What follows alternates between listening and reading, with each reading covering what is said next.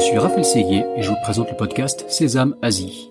La région APAC compte plus de 4 milliards d'habitants et représente près de la moitié de la croissance économique mondiale. De nombreux Français sont donc venus s'installer ici, dans la région la plus dynamique au monde. Cependant, réussir en Asie n'est pas toujours facile. C'est pourquoi j'ai décidé de voyager de Hong Kong à Singapour en passant par Tokyo et Shanghai pour rencontrer ces Français qui ont réussi en Asie, percer leurs secrets et les partager avec vous. Si le podcast Sésame Asie vous plaît, n'oubliez pas de laisser 5 étoiles et un commentaire sur Apple Podcast, cela m'aide beaucoup. Je vous souhaite une bonne écoute. Bonjour Frédéric. Bonjour Raphaël. Merci euh, Frédéric Nouel de nous recevoir euh, depuis Tokyo. Donc très heureux de faire un, nouvel épisode sur le Japon, le, troisième déjà. Euh, tu es cofondateur de la société Third Kind, qui est un éditeur de jeux mobiles. Euh, tu es aussi euh, coprésident de la French Tech Tokyo. Tu es euh, depuis le tout début avec la, avec la French Tech au Japon et tu vas nous raconter comment la French Tech peut, qu'est-ce que fait la French Tech au Japon et comment vous aider notamment les, les entrepreneurs français à se développer là-bas. on va aussi parler d'éducation, c'est un sujet qui t'est cher. Euh, mais donc voilà, beaucoup, une grosse expérience euh, au Japon, 11 euh, années passées dans le, dans le pays. Donc on va avoir un, témoignage intéressant d'entrepreneurs au Japon et on va parler de nombreux sujets. Mais pour commencer, je, te, je, vais te demander de te présenter brièvement, s'il te plaît. Oui, donc merci de me donner l'opportunité de, de, parler un peu du Japon et de mon, euh, donc euh, euh, Frédéric Nouel, donc entrepreneur depuis maintenant dix ans au Japon. moi, j'habite au Japon depuis 11 ans, donc j'ai monté ma société Sortkind, donc comme tu l'as dit, éditeur de jeux mobiles, un an juste après être arrivé ici. Et donc, euh, bah, euh, c'est une société que j'ai euh, que j'ai euh, montée, que j'ai créée avec avec un japonais que j'ai rencontré durant la première année où j'étais au Japon, où, j'ai fait quelques travails, quelques jobs en freelance. Et, et en fait, la, raison pour laquelle nous avons monté la société Sortkind, c'est parce qu'on s'est aperçu, c'était donc en 2011, qu'à cette époque-là, malgré l'avènement du smartphone, l'iPhone, l'Android, que la plupart des, développeurs de jeux euh, mobiles au Japon euh, créaient encore euh, du contenu, donc pas vraiment natif, ce qu'on appelle natif, hein, du contenu de très bonne qualité, utilisant vraiment les fonctionnalités du smartphone, mais faisaient encore des contenus, des jeux HTML en fait. des jeux HTML parce que ce sont des cross, enfin qui est à la fois qui marche à la fois sur Android et, euh, iOS, c'est ça euh, À contrario du natif deux, apps différentes, si je, si je comprends bien, ça? Tout, à fait, tout à fait. Et en fait, la raison pour laquelle les développeurs japonais euh, travaillaient énormément sur des contenus HTML, donc c'était plus facile pour eux parce que pendant très longtemps, en fait, les, les, contenus jeux euh, enfin, sur les téléphones, ce qu'on appelle les téléphones. Alors, en France, je crois que c'est téléphone à clapet, je crois, euh, téléphone clamshell. Mhm. Euh, ce qu'on appelle ici euh, téléphone à glaquet. Et, euh, qui était omniprésent au Japon, c'est toujours le cas Non, c'est bien évidemment beaucoup moins le cas, même s'ils ont fait, ces téléphones-là ont fait énormément de résistance, justement après l'arrivée de, de, l'iPhone et de l'Android. Mais pendant des années et des années, effectivement, c'était des téléphones très, très populaires ici et qui étaient même euh, très enviés par, par certaines populations en Europe. Euh, et, et les, euh, les, euh, les, euh, les, Japonais jouaient énormément sur ces téléphones-là, avec du contenu donc HTML, hein, pas, pas très fluide, mais qui fonctionnait. Euh, et la plupart des, des, des, des, grandes sociétés de jeux vidéo à l'époque faisaient énormément de revenus sur ces jeux-là.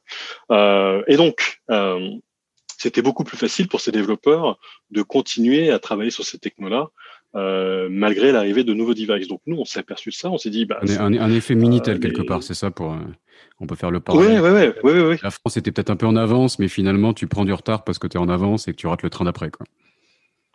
Exactement, c'est exactement ce qui s'est passé.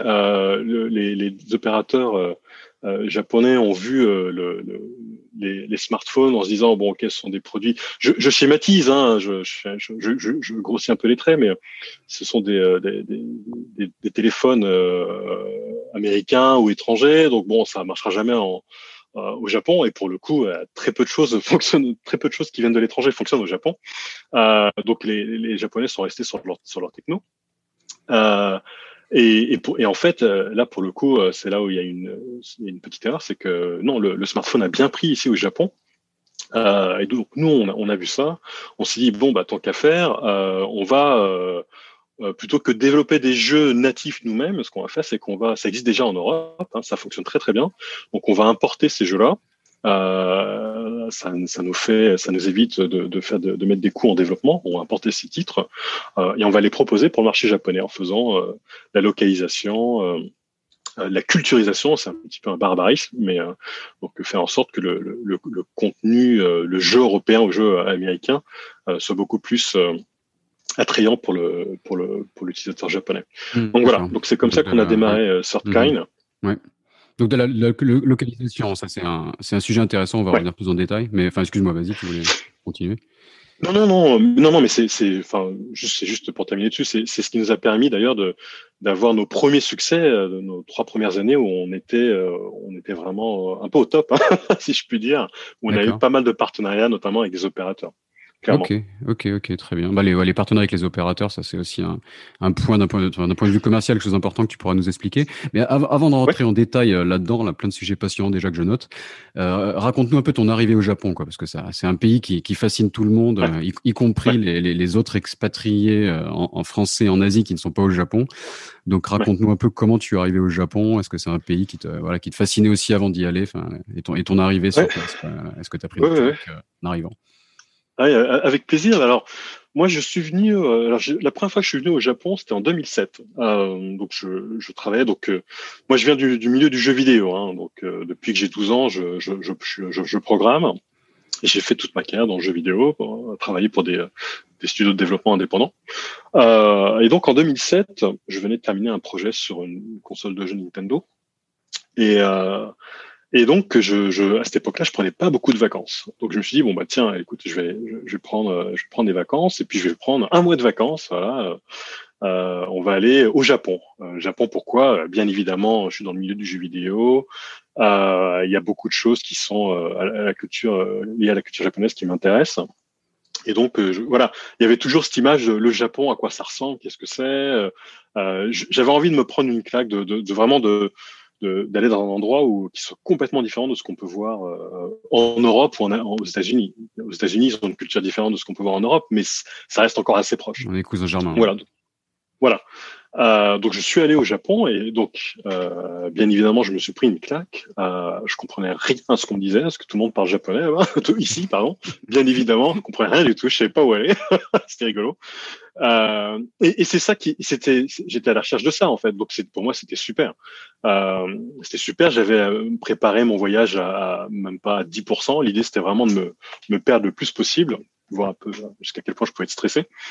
Donc c'était génial, donc j'ai adoré, euh, j'ai adoré, j'ai rencontré euh, énormément de, de, de monde là-bas euh, pendant pendant le mois et j'ai commencé à apprendre un petit peu le japonais, un petit peu, je baragouinais hein, pas grand-chose, mais euh, voilà. Donc je suis revenu euh, de ce voyage-là en étant très agréablement surpris et très très motivé pour faire un séjour par la suite. ce que j'ai fait en 2009. Et, et puis en fait, donc en 2009, je me suis posé la question suivante. Donc à ce moment-là, j'avais 30 ans. 30 ans, je me suis dit, bon, bah, qu'est-ce que je fais là? Je, pense que je suis euh, suffisamment aguerri pour monter une, structure, un studio de jeux vidéo euh, sur Paris. C'est ce que je voulais faire, c'était l'objectif. Euh, et puis il y avait aussi quelque part, après ces, deux voyages euh, au Japon, il y avait euh, ce côté, voilà, la, vie, alors la vie d'expatrié, oui, la, vie d'expatrié, c'est-à-dire vivre dans un pays que tu, voilà, où tu, n'es pas né, avoir cette expérience à l'étranger, c'est quelque chose que j'avais envie de, de vivre aussi. Donc j'ai pris la décision. Je me suis dit bon, bah, j'ai 30 ans, peut-être que j'aurai l'occasion de monter une boîte plus tard, mais euh, l'expatriation, c'est quelque chose qui, voilà, ça, ça, ça, s'arrive pas. Il faut le bon timing. Donc le timing était parfait. Donc je me suis décidé de, voilà, j'ai décidé d'aller au Japon. Donc c'était fin 2009, fin 2009. D'accord. Je reviens juste sur ta découverte. Est-ce que, est-ce qu'il y a un épisode qui te vient à l'esprit euh, Je sais pas, un peu le côté euh, Lost in Translation. Euh, incompréhension, euh, je sais pas comment comment dans le restaurant quand tout est écrit en japonais quoi. Quelle était la pire, ah oui, la oui. pire ou la meilleure aventure qui te soit arrivée au tout début quoi? Ah oui, bah, pire, pire non, mais c'est mon côté un peu positif où vois, je fais des choix et puis après, donc je paye un peu le, prix du truc. Mais oui, le restaurant, c'est classique. Hein. Tu arrives dans le restaurant. Donc le menu anglais, euh, enfin en 2007, tu pouvais, euh, tu pouvais toujours chercher. enfin, surtout que moi, quand je rentre dans les restaurants, c'est pareil. En fait, je, je, vais peut-être parler de ça avant. Ce qui est intéressant, c'est que quand tu vas au Japon, euh, en fait, tu, les restaurants sont pas tous au, premier étage. En fait, tu as des restaurants un peu partout, au deuxième, troisième, sixième étage. Euh, et moi, habité très longtemps à Paris. Et en fait, tu regardes jamais dans les étages. Tu regardes au rez-de-chaussée. Enfin, au rez-de-chaussée. Enfin, tu, tu vois assez facilement. Alors que là, tu, tu, te balades dans la rue, les restaurants, ils peuvent se trouver euh, quatrième étage. Donc moi, je, combien de fois ça m'est arrivé rentrer dans un immeuble, prendre l'ascenseur, tu vois, il y a un restaurant, tu dis bon bah on va rentrer dans ce truc-là, je sais pas ce que c'est, mais c'est pas grave. Donc tu rentres, donc bien évidemment c'est le truc perdu où t'as aucun touriste, et c'est cool parce que c'est vraiment ce que je ce que je recherchais. Et, bien évidemment aucun touriste, donc les menus sont sont, sont pas en, en anglais, mais donc tous en japonais, donc tu tu comprends rien, je comprenais rien à l'époque. Et donc, tu choisis au hasard, hein, tu n'as pas le choix. Euh, tu, Ça voilà, mes, premiers, mes repas, mes premiers repas en Chine, ouais. oui, t'as pas tu vois les plats qui arrivent et tu sais, tu sais pas, tu vois un, poisson entier. Tu sais pas. C'est exactement ça. Tu dis bon bah je prie pour que ce soit. Mais bon, ça va être nickel, ça va être bon. Et puis tu tombes. Alors tu, tu... en général tout est bon. Alors tout est bon au Japon. Hein, donc c'est ça qui est cool aussi. Tout est super bon. Faut vraiment, euh, faut vraiment être malchanceux pour tomber sur l'endroit qui, euh, voilà, qui, qui qui est pas génial, mais tout est bon. Bon et pas très cher. en plus. enfin, le Japon peut être super cher, mais, mais, avec un budget de 5 euros, on peut trouver plein d'options super sympas. Quoi, ouais, ouais facile. Et c'est ça qui est génial. Tu te retrouves à Tokyo, tu dépenses 5-6 euros, allez, ou plus cher 10 000, enfin pas 10 000, c'est 10 000, pas 10 millions, pardon, c'est millions, donc c'est 10 euros à peu près. Et en fait, tu manges très très bien, euh, facile. Euh, et donc ouais, donc tu, tu te retrouves avec des, parfois avec des, du poisson, euh, poisson qui est complètement cru. Hein. Donc moi j'aime bien le poisson cru, mais là pour le coup il était, était vraiment cru. Ah, c'est moi c'est le poulet cru aussi. Dans le, les, les, commandes au Japon un peu raté, le, le, poulet, le sashimi de poulet que j'avais, j'avais pas, ah, j'avais pas bien compris. Euh, parce qu'en fait, les, quand on parle chinois, on a tendance à se reposer sur les caractères chinois et donc à, ne comprendre que la moitié du menu. Donc je, je, crois que j'étais passé à côté. Ah, ça peut. Non, c'est parfois un piège. Hein. Et, le dernier exemple, par, en, termes, en termes de surprise aussi, c'est. Euh, alors, c'était en 2007, c'était l'hiver, et, euh, et euh, je crois que c'est ça, ouais. Donc, je, tu sais, tu as pas mal de. de, de, de, de tu sais, les machines de distribution de boissons. Mm On a partout. partout, hein, On a partout, partout. des, des canettes de café froid et des boissons diverses et Voilà. Voilà, donc, donc moi, Ou de café, même les café chaud, en fait, elles sont, elles sont, les, canettes sont même chaudes. Ouais, vrai. Et oui, oui, tout à fait. Mais tu as, les deux. Et, ce qui est mm-hmm. intéressant, c'est que même les caractères les plus simples, que je, bien évidemment, je ne connaissais pas à ce moment-là, donc il faisait froid, donc j'ai envie de me réchauffer un petit peu. Euh, il y, a, y, a, un code de couleur, donc je sais maintenant, mais je ne savais pas à l'époque. Donc je, je, prends une boisson en disant, bah, tiens, on va tester un petit truc. truc c'était, donc c'était du café. Je ne bois pas de café. C'est du café froid. donc, euh, bah tant pis. Hein, donc je l'ai bu, mais euh, mais ça fait partie des voilà, dans, quand tu vas dans ces, dans ces pays un petit peu exotiques, si je puis dire, et les surprises euh, après, j'ai un autre exemple qui est un peu plus lié, mais ça, je leur dirai peut-être un peu plus tard. Mon arrivée au Japon, euh, bah, il faut chercher du boulot. Hein. Genre, chercher du boulot, je voulais pas monter ma boîte tout de suite. Hein. C'était peut-être pas le, le, le, plus simple. Et j'ai fait, en fait, ce que j'ai fait, au lieu d'envoyer mes, mes, mes, euh, mes, euh, mes CV, mes, mes, on, dit, on dit CV, oui, mes CV euh, aux entreprises japonaises, parce que les CV, c'est pareil, si tu les envoies en anglais, tu as zéro chance.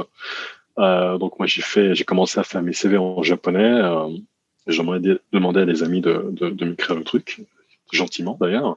Ça marchait pas des masses. Donc ce que j'ai fini par faire, c'est euh, donc, donc, je me suis, je mettais mon, mon costume, mes chaussures tout propre, euh, avec ma, petite mallette. J'avais quelques résumés dans mon, dans mon truc, dans ma mallette. Et puis j'allais, je faisais la liste des studios de jeux vidéo qui, qui étaient à Tokyo. Puis j'allais les voir un. par un. J'allais à l'accueil, je, je sonnais. Ah d'accord, comme ça, sans, rendez-vous quoi. sans, sans, sans bah, je peux en rigoler maintenant, sans rendez-vous. Et euh, donc je forçais un petit peu le truc. Hein, euh, bonjour, donc avec mon, mon, mon, japonais qui valait ce qui, ce qui valait, euh, je baragonnais un peu comme je pouvais et je leur disais voilà, je, voilà, je, je, je, je, suis un, je suis un ingénieur, j'ai beaucoup d'expérience, je peux faire ce que vous voulez. je parle pas trop japonais, mais je suis motivé. et, euh, et j'ai eu des entretiens en fait euh, comme ça. J'ai eu des entretiens. Okay. Ouais. Ah, euh, C'était rigolo. J'en ai eu, j'en ai eu trois. J'en ai une. J'en ai eu dans des euh, à c'est une grosse entreprise japonaise. Hein. Triace font des RPG 3D, etc. donc ils étaient super cool. Donc j'arrive, donc j'ai eu un entretien la, semaine d'après, donc j'y suis allé. Donc ils ont, ils ont été super sympas. Le chef de projet est venu me voir, me dit ouais t'as pas mal d'expérience et ça va être compliqué quoi. ça va être compliqué, tu parles pas beaucoup japonais. Donc, euh, enfin voilà. Donc, ça, c'est cash, sur le feedback, quoi. Moi, tu avais, un feedback, quoi, ce qui est pas toujours ouais, mais ouais, alors, alors, mais là, il n'y avait pas de choix, en fait, si tu veux, dans le sens où bah, je, par... tu, je parlais moyennement japonais, donc il pouvait c'est vraiment un point bloquant, quoi. c'était beaucoup trop bloquant, euh, c'était beaucoup trop bloquant. Donc, euh, et non, c'est intéressant ce que tu viens, c'est qu'effectivement, les Japonais sont, sont pas cash, hein, ils vont tout faire pour ils vont ils vont faire des tours sur eux-mêmes avant de te dire euh, non et en fait ils vont pas te dire non parce que c'est juste trop juste pas possible pour eux. Mais là je veux dire dans ma situation actuelle dans ma situation à ce moment-là, c'était euh, c'était juste trop évident pour ne pas me dire ah ça va être compliqué quoi. Voilà. D'accord, ok, euh, ok. Donc on est en, 2009, donc tu as eu une phase à la fois de recherche de travail, tu avais cette idée de lancer ta boîte quand même qui te trottait à l'esprit. Euh, comment ça s'est passé? Est-ce que tu as trouvé des, un premier boulot? Comment tu as mis le pied à l'étrier? Bah, j'ai fini, euh, donc j'ai passé euh, des, entretiens à droite et à gauche, Google notamment. Hein, je, il y avait trois niveaux à ce moment-là, j'ai réussi à aller jusqu'au niveau 2, niveau 2, l'entretien numéro 2. Donc après, ça a été un peu plus compliqué. j'ai fait et j'ai réussi à obtenir un boulot chez Gameloft. Gameloft, euh, qui euh, alors ça a changé, hein, qui était à l'époque l'un des plus gros éditeurs de, jeux mobiles euh, dans le monde. Ils ont, entreprise française, c'est bien ça? Entreprise française, entreprise mmh. française, les frères Guillemot. Voilà. Bah, je crois d'ailleurs que, enfin je crois d'ailleurs, c'est pas je crois, c'est même sûr, Guillaume, Gameloft a été, été racheté par, il y a une prise de, de dans le capital de, de Vivendi, hein, si je ne dis mmh. pas de bêtises. Oui, il me semble bien. Ouais. Euh, et donc j'ai bossé pour euh, pour pour Gameloft, entreprise française avec des managers français. Euh, là c'était cool quand même. Là c'était cool. Pourquoi c'était cool? Parce que j'arrive dans l'entretien. Euh, bah là tu parles tu parles français, hein. donc c'était beaucoup plus facile pour moi. c'était plus facile pour moi pour me vendre, bien évidemment. C'est un peu comme s'entraîner avec des poids là. D'un coup, là, on les poids, là tu t'es senti libre. Quoi. Ouais. Ah, là c'était là c'était facile. Là je pouvais me vendre sans problème. C'était c'était trop facile. Euh, je parlais un peu japonais, je parlais mieux que japonais qu'eux en fait à l'époque. Donc j'avais pris quelques cours bien sûr, hein, pris quelques cours japonais, donc euh, c'était toujours pas encore ça, mais je, je, je pouvais quand même m'exprimer un minimum sur, enfin euh, tout ce qu'on, tout ce qui est la, je pouvais aller acheter mon ma baguette, ma baguette au Japon en japonais. Mm-hmm. euh, donc donc ça pour les managers qui parlaient absolument pas japonais, qui venaient de France en fait. Donc ça c'était euh, pour eux ils voyaient, ça comme un plus. Donc pour moi c'était euh, c'était absolument pas un plus, mais c'était un plus. Donc c'était cool. Mm-hmm. euh, et, et, donc donc voilà donc j'ai eu le job. Euh, c'était cool. j'ai eu le job malheureusement pour uniquement trois mois. Ah. et oui. Donc donc là je vais pas je vais pas trop insister sur, sur l'épisode parce qu'il y, a une historique à Game of, mais bah, grosso modo, euh, le, alors ça c'est la problématique, ça ça vaut le coup d'insister là-dessus, c'est la problématique avec beaucoup de d'entreprises qui qui, euh, qui s'implantent au Japon. Donc c'est qu'ils mhm. viennent ici avec euh, voilà avec le HQ qui est derrière, en se disant donc on arrive avec notre manière de faire, donc on sait pas trop comment ça se passe ici au Japon, mais c'est pas grave, on va arriver un peu en mode brute force. Enfin, j'exagère un peu, mais on, va vendre nos produits euh, sur le marché japonais, donc pourquoi pas. Hein. Mais il y a, y, y a pas de, ça manque un peu de volonté de voilà d'essayer de, de, comprendre vraiment le, le, le, marché local et surtout d'être beaucoup plus à l'écoute du euh, des euh, des euh, des, des employés, enfin des employés, des employés, euh, ouais, oui, des employés euh, qui, qui bossent pour toi et qui sont japonais en fait, et mhm. qui pour le coup, euh, eux connaissent bien le marché japonais. et, et là en fait, Gameloft bah, a décidé de fermer. Alors ça, ça, ça a été en, plusieurs coups, mais parce qu'il y a pas mal de management étranger, c'est ça? Un, un siège ouais, ouais, ouais. les décisions, un management étranger qui le dit qui parle pas japonais. Et parfois, voilà, les, managers, euh, les managers ou les employés japonais qui connaissent le marché n'ont pas vraiment leur mot à dire parce qu'il y a, un blocage culturel et linguistique et le siège qui est loin. Enfin, ouais. Le siège est loin, mais le siège, est... voilà, le, siège en même temps c'est Gameloft, c'est le plus gros éditeur mondial euh, euh, dans le monde. Donc en même temps, ils ont ils ont aussi leur certitude, ils ont leur succès, donc ils ont une, approche. Et ils ont d'autres studios un peu partout dans le monde également. C'est pas que le Japon. Donc mmh. ils, ont une manière de faire qui est qui est pour le coup est, est, éprouvée, et il fonctionne. Euh, sauf que le marché japonais est un marché très unique en fait, euh, pour le coup. Euh, les Japonais eux-mêmes le disent, hein, c'est un marché très unique. Le, la, la, barrière à la langue est une vraie barrière. On entend beaucoup, si tu veux, parler de tu sais, tout ce qui est barrière culturelle. Et moi, très souvent, avant, avant d'avoir eu mon, mon expérience ici au Japon, j'entendais barrière culturelle. Je disais bon, ok, barrière culturelle, oui, d'accord, il y en a sans doute, mais il y a toujours moyen de faire, enfin, de faire des choses. Et en fait, barrière culturelle, ça existe pour de vrai. C'est pas du flanc, euh, et c'est des choses à vraiment prendre en compte. Et, euh, et, parfois, et surtout, euh, sans raison au Japon, c'est très difficile de passer outre en fait. Mm -hmm. euh, et donc voilà, donc le studio. Et, juste là-dessus, une toute petite ouais. parenthèse, je pense que le, le, Japon est même assez unique en, en Asie, parce que j'ai ouais. l'impression que par exemple dans tout le monde chinois, il y a quand même vraiment une, une fascination importante de, de l'Ouest et de l'Occident. Et tu vois par exemple un, un, exemple bête mais important, c'est que tu vas voir des, des publicités avec plein d'occidentaux euh, ouais. dans, la, dans la pub en tant que modèle en Chine. Alors ouais. qu'au Japon, j'ai remarqué que c'est tout est tout est en japonais. Il y a moins ce côté fascination peut-être de, enfin peut-être qu'elle existe, mais en tout cas dans la, la pub qui est quand même un, un, un marqueur culturel important, j'ai remarqué que c'était que des japonais dans les pubs. Tu voyais pas ce côté de mettre des occidentaux, quoi. Ouais, il y en a, il y en a très très peu. Tu dois bien avoir quelques euh, quelques étrangers. C'est vraiment sur les doigts de les doigts d'une main, hein, notamment. Euh, alors je sais plus, c'est. Mais ça montre, ça montre un peu, il y a un aspect culturel et la vision de ces pays, enfin comment le, le Japon ou la Chine voit l'étranger et, et, et, entre guillemets et l'accepte quelque part. Je pense qu'il y, y, a une différence euh, assez marquée là-dessus.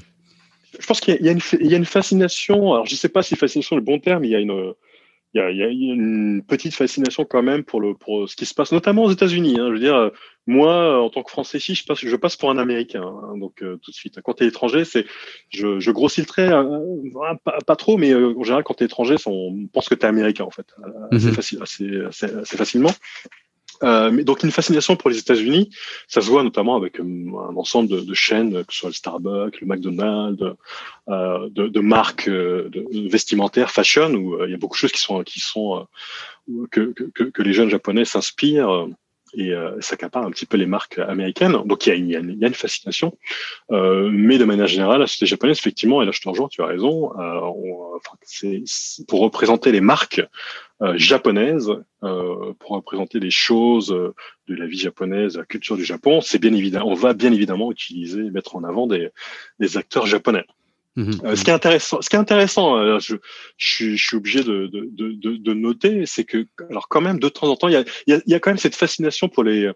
C'est, c'est un peu, euh, c'est un peu caricatural sans doute, mais c'est le, le, les, les, yeux. On, on, dit souvent que les, les, les, Japonais ont bien, donc on, les yeux brillés. Hein, c'est juste un fait. Il y a, y a, y a. Merci pour cette analyse du Japon, Frédéric. mais, mais non, mais c'est juste que c'est des choses que je, je, je, suis un peu moqueur, désolé. Non, non, non, non, il n'y a, a, pas de souci. C'est juste que les, les, Japonais ont vraiment cette, ont cette, euh, cette, cette ont, ont, vraiment un attrait pour avoir pour les, les, les, les, les gros yeux, si tu veux. les gros yeux. Donc ils envient beaucoup les, les étrangers pour, pour, pour ce genre de choses, en fait, des petits traits, des petits caractères euh, physique à, à ce niveau-là. Donc il y a une vraie, il y a, il y a un vrai sujet là-dessus. Le nez aussi, le, ce qu'ils appellent avoir le nez haut en Chine. Ouais, ouais, ouais, ouais, ouais. Je crois il y a, que la, petit... la, taille de la base du nez, c'est la hauteur du nez en, en partant du visage vers, vers l'extérieur, qui est un critère qu'on n'est pas forcément en Occident. Au, au Japon, ça, je, je, je vois pas, j'entends pas trop les, les yeux, je, je, je l'entends beaucoup. j'entends beaucoup. Et pourquoi je dis okay, ça, c'est ouais. qu'il y a, une, une, une, une, actrice qui est une modèle qui fait un peu tout, qui s'appelle Lola notamment, et qui, elle, pour le coup, elle est, elle est, elle est beaucoup, donc elle est, elle, a, elle est moitié, euh, euh, elle, elle, est moitié, non, elle est pas moitié, elle est, elle est étrangère en fait, elle est, elle est étrangère, enfin, elle n'est pas japonaise. Mm -hmm. Et elle, pour le coup, euh, donc elle parle japonais, elle est beaucoup mise en avant sur les pubs, elle fait énormément de choses, elle est très présente. Et, euh, et, donc, elle représente quelque part peut-être, il n'y en a pas beaucoup, mais elle représente peut-être quelque part ce côté un peu fascination de cette, euh, voilà, ce, l'étranger, voilà, euh, avec les, les, yeux un peu, un, peu, un, un, peu gros, qui représente un petit peu la beauté. Euh, c'est assez, assez intéressant. Donc, il n'y en a pas beaucoup, mais. Mais ça existe quand même, d'accord. Ouais, très bien. Ça existe quand même. Ok. Alors, j'ai perdu le fil à force de faire des parenthèses, c'est le danger. Euh, l'arrivée au Japon, Gameloft, euh, la recherche de boulot, le, donc le studio qui euh, donc qui a pas fermé à l'époque, mais qui a, qui a viré là, plus de 50%, même plus ouais. de. Donc ça n'a pas très bien marché, quoi. Ok. Ça n'a pas très bien marché, donc moi j'ai fait un peu les frais, même s'ils m'ont proposé d'autres postes à l'étranger. J'ai refusé parce que je venais d'arriver au Japon, c'était pas très intéressant pour moi de repartir tout de suite en Corée du Sud.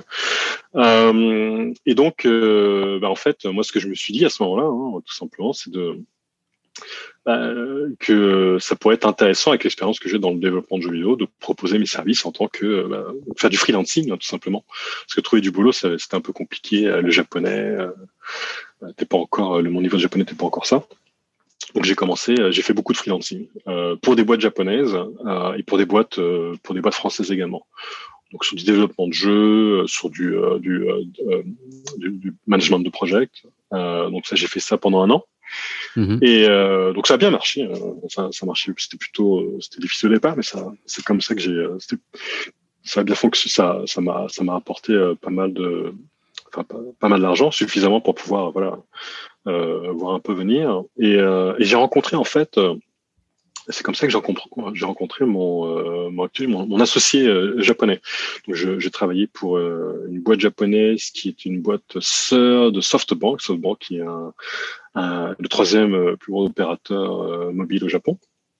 Et, et donc, euh, donc ce japonais, donc, ce, donc euh, Taro, euh, Taro, Taro Sotani, qui lui en fait euh, avait travaillé juste avant de travailler pour cette boîte avec moi, a travaillé pour Capcom. Donc c'est une grosse Capcom qui est donc.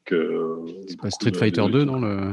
Voilà, c'est ça. C'est exactement tout ça. Tout s'était marqué par l'écran, le, gros eh Capcom au début du jeu. Ah oui, le gros Capcom avec le, petit single, enfin le petit single, le petit, petit euh, jingle.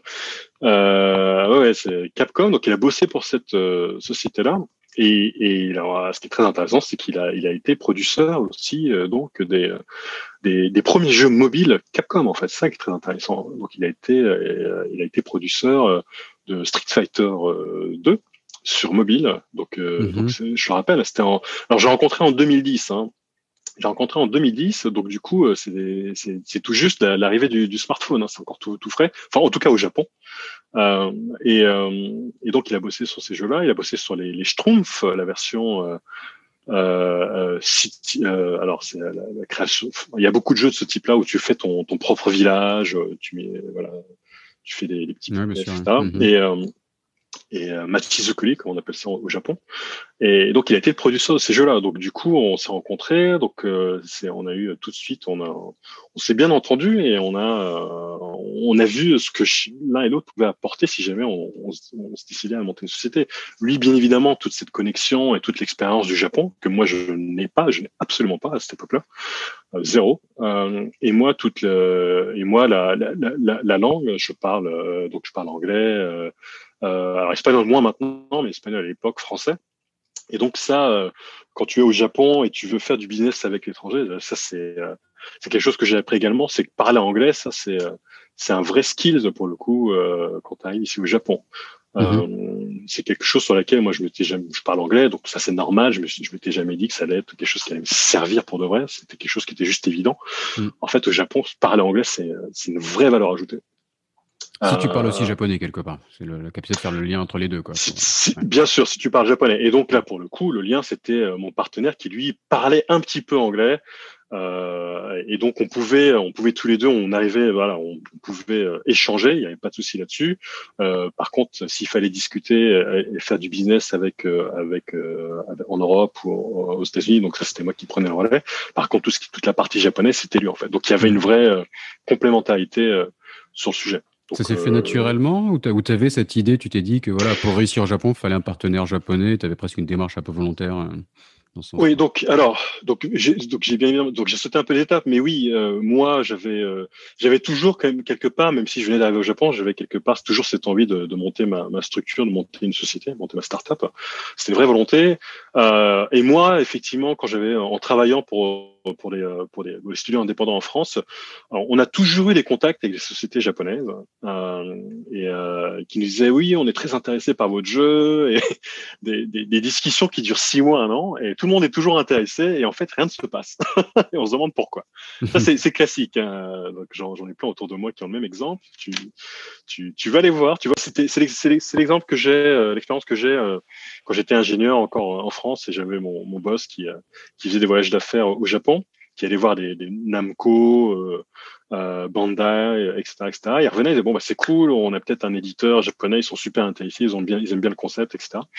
Et en fait, au bout de six mois, en fait, tu comprends qu'ils sont juste trop polis, ils vont pas te dire non, et que bah, rien ne va se passer en fait, tout simplement.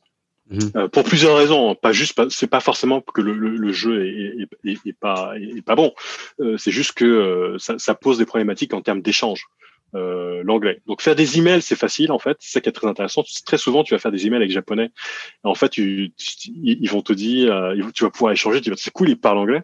Et en fait, euh, quand tu fais, euh, quand tu leur dis, bah tiens, on va se voir, on va faire un meeting, tu t'aperçois que la dernière phrase, il va dire, ok, on peut faire le meeting, mais je ne parle pas bien anglais. Ok, d'accord, pourquoi pas. Et en fait, durant le meeting, tu t'aperçois que, bah, effectivement, ils parlent pas anglais du tout. En fait. Donc ça, ça moi, ça, alors c'est encore une autre parenthèse. c'est, mais ça, ça m'est arrivé quand je suis arrivé au Japon. Euh, je, donc quand je recherchais encore du boulot, euh, j'avais contacté, euh, c'est un ami qui m'a présenté un japonais, donc on, on a fait euh, plusieurs euh, échanges d'emails en anglais, très cool. J'ai dit bon bah c'est bien, c'est cool, ça, ça va bien se passer. Et puis le, le, la dernière phrase, c'est OK, par contre, je parle pas anglais. Donc là, je, je, je m'arrête deux secondes, je dis OK, pourquoi pas, on va faire cinq, dix échanges en anglais, mais pourquoi pas. Donc tu vas, tu, tu, tu, tu, tu qu'il quoi, tu pensais qu'il. ouais, je lui dis, mais il dit ça. En fait, il, il est peut-être son anglais est peut-être pas super parfait, mais c'est pas grave, quoi. Je veux dire, on y arrivera. Et en fait, arrive et il y a personne qui parle.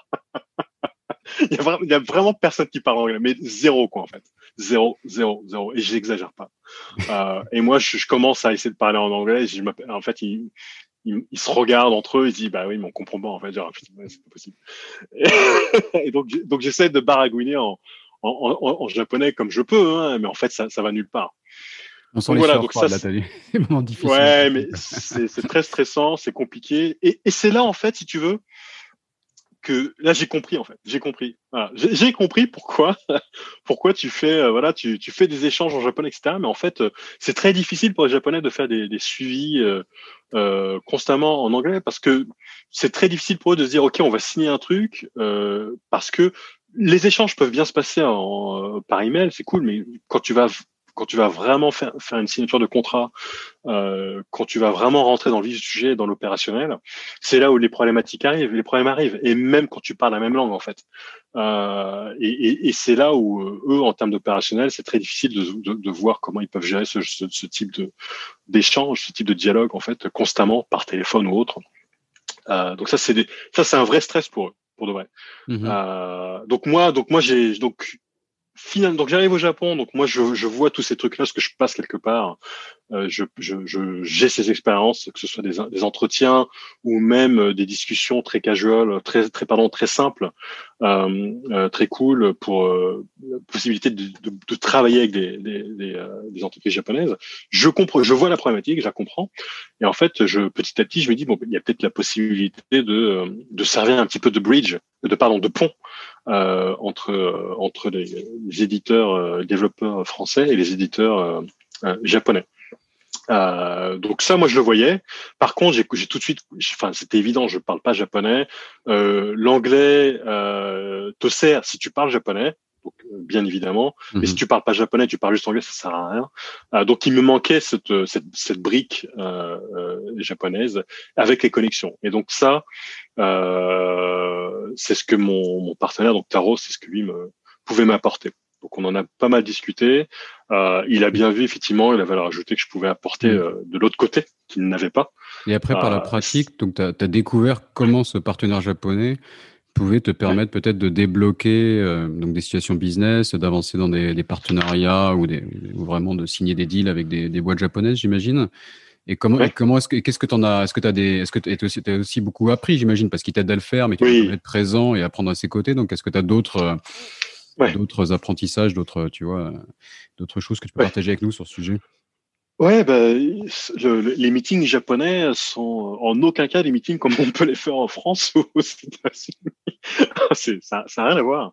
Euh, donc pour moi, ça me paraît normal maintenant, mais donc tu arrives, tu as toute la, la, disposition même, en fait, là où tu vas t'asseoir est très importante. Hein. Euh, ça, ça moi, ça m'a fait. J'ai beaucoup stressé sur mon premier meeting que j'ai fait avec lui. Hein. avec il faut attendre qu'on te dise où, t'asseoir, c'est le plus simple, c'est guidé. Donc ils, vont te le dire, mais là pour le coup c'est mon partenaire qui va me dire bon toi tu t'assois, moi je m'assois ici. Lui il, est direct avec toi lui. Ah oui, non, mais, mais bah oui, oui, il est direct. Et puis, il a, il a vécu aussi, euh, c'est important aussi. Hein, donc, c'est un japonais, mais qui a vécu un petit peu aussi à l'étranger. Donc, ça, mhm. c'est, c'est, il y a, y a, une distinction entre un japonais qui va parler un peu anglais, mais qui, euh, en général, les japonais qui parlent anglais ont vécu un peu à l'étranger. Mais donc, t'as le japonais, t'as le japonais qui a l'expérience euh, de, de, qui a vécu à l'étranger, donc qui, voilà, il sait ce que c'est. Donc, il y a, il y a c'est un peu péjoratif, mais qui a un point un peu plus d'ouverture, si tu veux un peu plus de, qui a, un peu plus de compréhension vis-à-vis de, bah, d'un Français, hein, par exemple un peu plus de, flexibilité si tu veux. Euh, donc lui, il a, il a ce truc-là, donc euh, il, va être un peu plus direct, hein, un poil plus. Hein, il est quand même a beaucoup de réserves, mais un peu plus direct. Donc, euh, et puis il sait que je, il, savait à l'époque bien sûr que je ne, voilà, je, je, ne savais pas comment ça, comment, comment ça se passe. Donc il était obligé de me guider. Je pouvais, pouvais pas me laisser comme ça dans la nature. Mm-hmm. euh, et euh, donc, euh, donc voilà, l'endroit où on s'assoit, très important. Euh, avant de s'asseoir, bien, enfin, on s'assoit dans un premier temps, et puis après, tu as les, t'as les, les personnes de, de, de, de l'entreprise qu'on visite qui viennent. Donc on se lève, on échange les cartes et on commence par le CEO. Hein. Le CEO échange les cartes et puis ensuite c'est les, les, les, seconds couteaux qui échangent les cartes, très important. Mm-hmm. Euh, ensuite on s'assoit. En échangeant les cartes à demain, j'imagine. À demain, voilà. Euh, à demain. Euh, et même si en, regardant un peu longuement la carte pour s'intéresser à ce qui est marqué dessus. C'est bien, mais tu connais bien, hein, c'est exactement ça. donc, ça, ressemble un peu à la Chine là-dessus. D'accord, d'accord, d'accord. Ok. Je, je, connais, je connais très peu. Je suis déjà allé en Chine, mais je connais très peu hein, cette partie-là. Mais effectivement, c'est ça. Tu regardes la carte, tu dis donc tu, oh, tu répètes le nom. sur la table, je sais même plus. Est-ce que tu n'es pas censé la placer sur la table dans le bon ordre tu sais, Oui, dans l'ordre de où se trouvent les, les personnes. Mais ça, c'est, il y a, y a, y a, enfin là, c'est, c'est important aussi. Ça te permet de savoir qui, qui quand, euh, quand tu vas t'adresser à telle ou telle personne. Mhm. Donc ça, euh, c'est très pratique aussi. Mais oui, tu regardes le nom, tu répètes le nom, oh d'accord, comment ça se prononce, etc., etc. Donc c'est cool. Donc euh, j'ai eu le droit, j'ai eu le droit à quelques serrages de main de temps en temps. C'était cool. euh, et, euh, et, donc voilà, donc euh, donc euh, on, on, présente le, meeting pour dire pourquoi on est présent. et puis après c'est et là as, et là c'est mon partenaire c'est mon associé qui à, à, cette époque en tout cas qui lui prend prise de parole et qui voilà il prend 15 minutes, 20 minutes pour dire voilà pourquoi on est là, qu'est-ce qu'on espère, qu'est-ce qu'on souhaite faire, etc., etc. Et puis, euh, et puis, et puis après, on, là commence un, un, un échange. Donc, euh, et, euh, donc, euh, donc, il y a pas mal de, de, de, de petites choses comme ça euh, qui sont euh, qui, bah, si tu sais pas, tu sais pas, hein, c'est normal. Et, et, après, ce qui est plus important en fait, hein, c'est ce qui est ce qui est important et intéressant, c'est dans le dans le dans le follow-up, dans le follow-up. Euh, le follow-up euh, classique est important. Tu vas pas, euh, tu fais un follow-up pour dire voilà ce qui. Mais ça c'est classique aussi. Hein. C'est-à-dire c'est c'est pas forcément juste propre au Japon, sauf si sauf qu'au Japon il faut voilà c'est c'est très très rigide. Hein. Il faut il faut le faire. Euh, il faut pas que ça parte dans tous les sens. Donc tu dis merci beaucoup d'être voilà d'avoir euh, accueilli. voilà ce qu'on a on a parlé de ci, on a parlé de ça. Donc les points d'action sont à tel endroit. Donc on va revenir vers vous à telle chose. Et voilà. Euh, et il faut absolument pas forcer la main. Tu ne forces pas la main euh, à aucun moment possible, euh, aucun moment. Il ne faut pas forcer la main. Quand on te pose une question, il faut éviter de dire oui ou non. Mhm. c'est pas étrange, mais euh, on va te demander est-ce que vous pensez, enfin, euh, c'est très rare que tu aies ces questions, mais est-ce que c'est possible d'avoir ces choses-là? Tu vas pas dire oui, bien sûr, c'est possible. Tu vas dire, alors, c'est possible, mais il faut voir, ça dépend de telle ou telle situation. Donc, ça peut ne pas être possible, mais c'est possible. Donc, en fait, tu fais euh, quatre tours sur toi-même euh, pour, éviter, pour, pour éviter de, de te mettre dans une situation où euh, quand tu vas rediscuter avec la même personne, il va te dire, mais la dernière fois qu'on s'est vu, tu nous as dit que c'était possible. Euh, mhm. euh, oui, bah, tu nous as dit ça, donc c'est possible. Donc il faut que tu le fasses. Bah, donc en fait, la parole, c'est la parole est, c'est, si tu dis, c'est, euh, je crois qu'il y a, il y a, enfin, il y a un truc là-dessus, c'est que le, l'engagement oral est, est, est, très important. Donc si tu dis oui, tu as dit oui. Euh, donc c'est presque comme quand c'est presque comme quand tu euh, signes un, un contrat. Euh, donc tu tu t'as dit ok, donc donc c'est bon quoi. Et tu vas pas revenir sur ta promesse. donc c'est pour ça que alors tout tout est un peu lié au Japon. Donc c'est aussi pour ça que euh, que personne va vraiment dire oui ni non en fait. Euh, bien évidemment pour éviter de se retrouver dans des situations où tu peux pas t'en sortir. Euh, le problème à ça, bien évidemment, c'est que comme personne dit oui et non, bah, c'est très difficile d'avancer parfois. euh, on appelle ça le goulou goulou goulou goulou goulou goulou goulou, c'est tu voilà ça ça tourne en rond en fait. Avec toutes ces expressions japonaises là qui sont des sortes, des sortes d'onomatopées assez amusantes. Oui, des, des, ouais, des, des guillongo, on appelle ça des guillongo. Il y en a plein. Hein. Il y en a mm. plein. Euh, donc, euh, donc ça, c'est des choses, tu veux, au moins avec mon franc parler. Euh, moi, je suis, enfin, moi, je me suis, euh, je, je, je, suis, je, me suis toujours considéré. Enfin, je, après, je peux me tomber comme quelqu'un d'assez poli qui essaie de faire attention aux choses. et là, en fait, moi, je suis, et en comparaison, je suis, je suis, je suis beaucoup trop franc, en fait, si tu veux. Mhm. je suis beaucoup trop franc, clairement. clairement. Donc, moi, je suis arrivé, j'ai dit, bah, bah qu'est-ce qu'on fait, en fait Je veux dire, au bout d'un moment, si tu veux, c'est bien d'être patient, mais quand ça prend des, des, des, mois et des mois, au bout d'un moment, tu dis, bah, on, perd du temps. Donc, qu'est-ce qu'on fait? Et ça, en fait, c'est très agressif, si tu veux. Mmh comment faire, Mais vraiment, parce qu'il y, a un moment, il faut faire avancer les choses. Donc, euh, est-ce qu'il y a des solutions pour arrêter de tourner en rond sans les froisser? C'est quoi la, bonne démarche? Il n'y a, pas vraiment de, il y a pas vraiment de solution. Euh, la, solution, c'est de, de garder le, de, si tu veux, c'est c'est de garder les, les discussions, euh, continuer les discussions, pardon, de, de, de, continuer. Voilà, il y a toujours des avancées de, de, des deux, de chacun des, des, côtés de toute façon. Euh, donc voilà, on a fait ça. Euh, donc qu'est-ce que vous en pensez? Comment comment on peut aller vers le next step? Euh, Et le seul moyen, en fait, si tu veux, pour pour vraiment avancer, c'est de faire en sorte que euh, quand tu es, quand, en, quand es en discussion pour un, un potentiel partenariat, c'est de faire en sorte que bah, ce que tu apportes comme valeur ajoutée euh, est indéniable en fait. Mm-hmm. C'est-à-dire qu'il n'y a pas de risque derrière. Il n'y a pas de risque. Mm. Donc là, là c'est facile en fait, si tu veux. Euh, parce que euh, la personne avec laquelle tu vas discuter, qui n'est pas forcément le, le, le CEO, hein, mais plus un, un, un, directeur, un business manager ou autre, elle, elle va être capable de dire, OK, j'ai pris cette décision-là parce qu'il y a les chiffres qui supportent euh, telle ou telle hypothèse ou tel ou tel euh, potentiel revenu. Euh, et donc, il va être capable de justifier, c'est facile à justifier, si tu veux, auprès de son supérieur. Donc ça, mhm. c'est très important. Et c'est des choses qu'on retrouve également quand on va discuter d'investissement aussi. Euh, donc je reviendrai peut-être un peu plus tard, mais euh, les, les, les, les fait avec, euh, ouais, ouais, ouais, ouais, les, les, chiffres, les achievements sont très importants. Euh, les, les VC ici, c'est un peu comme des banques, hein, ça change pas grand-chose en fait. Euh, si tu si, si tu montres pas les des premiers chiffres qui qui montrent que tu vas pouvoir scaler à tel ou tel moment ou que tu as déjà des revenus, les VC, ça va être très difficile pour eux de dire on va investir en fait. D'accord. Euh, Donc il leur faille des chiffres. Enfin ça c'est normal, mais bon il y a un côté euh, traditionnel, conservateur. On va euh, leur dire on, va, perdre de l'argent pour, pour, prendre le marché. Ils vont pas forcément être très intéressés. Quoi.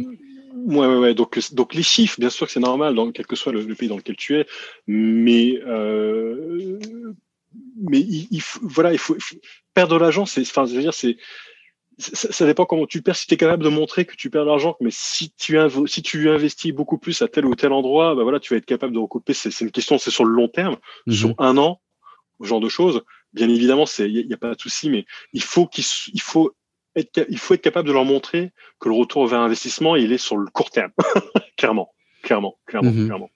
Ça c'est très important.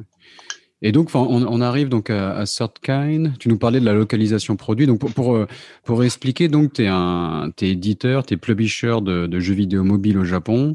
Et donc, tu vas quelque part sourcer des jeux vidéo étrangers pour les permettre de se lancer au Japon et au passage les localiser, quoi, faire les modifications au minimum linguistique, voire plus, pour les, leur permettre d'avoir un succès au Japon. C'est ça? Tout à fait. Euh, donc il y a, y, a, y a, plusieurs choses. Hein, ton, ton site internet, c'est Third Kind, enfin juste pour parce que c'est intéressant de, en même temps qu'on t'écoute parler de voir un peu le, les visuels. Euh, oui. Alors je sais pas si tu peux l'expliquer facilement. Thirdkind-inc.com, Third 3, euh, ouais. c'est 3 R D K ind-duo inc.com. J'ai bien expliqué? Ouais, c'est très bien, parfait. C'est ça. Euh, et, et, ça, c'est pareil, c'est que alors, je pense que ça a beaucoup changé depuis. Hein. Je pense qu'il y a l'ensemble des, acteurs euh, du, milieu du jeu vidéo dans le monde entier maintenant ont compris que quand tu veux euh, euh, distribuer ton, produit, alors c'était le cas hein, sur, tout ce qui est console. Hein. Sur la console, les produits sont vraiment localisés à 100% nickel. sur le mobile, c'était pas vraiment encore le, cas à ce niveau-là. mais je pense qu'ensemble, ça, ça, a beaucoup changé. mais, mais à l'époque, enfin, si tu veux localiser du contenu euh, pour le pour le pour le marché japonais, euh, donc euh, tout ce qui est texte, histoire, donc euh, c'est évident. Donc il faut tout localiser en japonais, un japonais parfait, pas un japonais bizarre. Mhm. J'entends par japonais bizarre où tu vas prendre ton ton ton employé ou je sais pas qui qui parle japonais, donc tu dis bah c'est suffisant, etc. Alors si c'est juste un menu avec euh, trois trois textes qui se battent en duel, d'accord, ok, pas de souci. Euh, mais si c'est une histoire ou autre, non, non, passer. Enfin, c'est euh, et c'est pas juste pour du jeu. Hein. Je pense que tout ce que je dis là, c'est valable pour quel que soit le produit. passer par un, traducteur qui soit professionnel et qui voilà qui qui, qui, qui c'est son boulot donc, mhm. euh, ne, ne, passez pas par le, le traducteur qui, qui, qui, qui, passe, qui passe dans le coin. Non, non, non. Mhm. Euh, évitez. Euh, déjà, et d'une. Donc il y a ça. Euh, même les films, enfin, j'en parlais hier avec un, quelqu'un qui a une entreprise de traduction, et c'est vrai que même les films en Asie souvent sont mal traduits si on, si on regarde les sous-titres et qu'on écoute en même temps. Euh, il paraît que les livres, euh, les livres, en fait, comme il y a les, best-sellers qui arrivent et que c'est un peu la course pour le lancer au plus vite, il paraît que les traductions des best-sellers aussi souvent ne, sont pas très bonnes pour des raisons un peu commerciales comme ça. Donc, non, vaste sujet là, la traduction.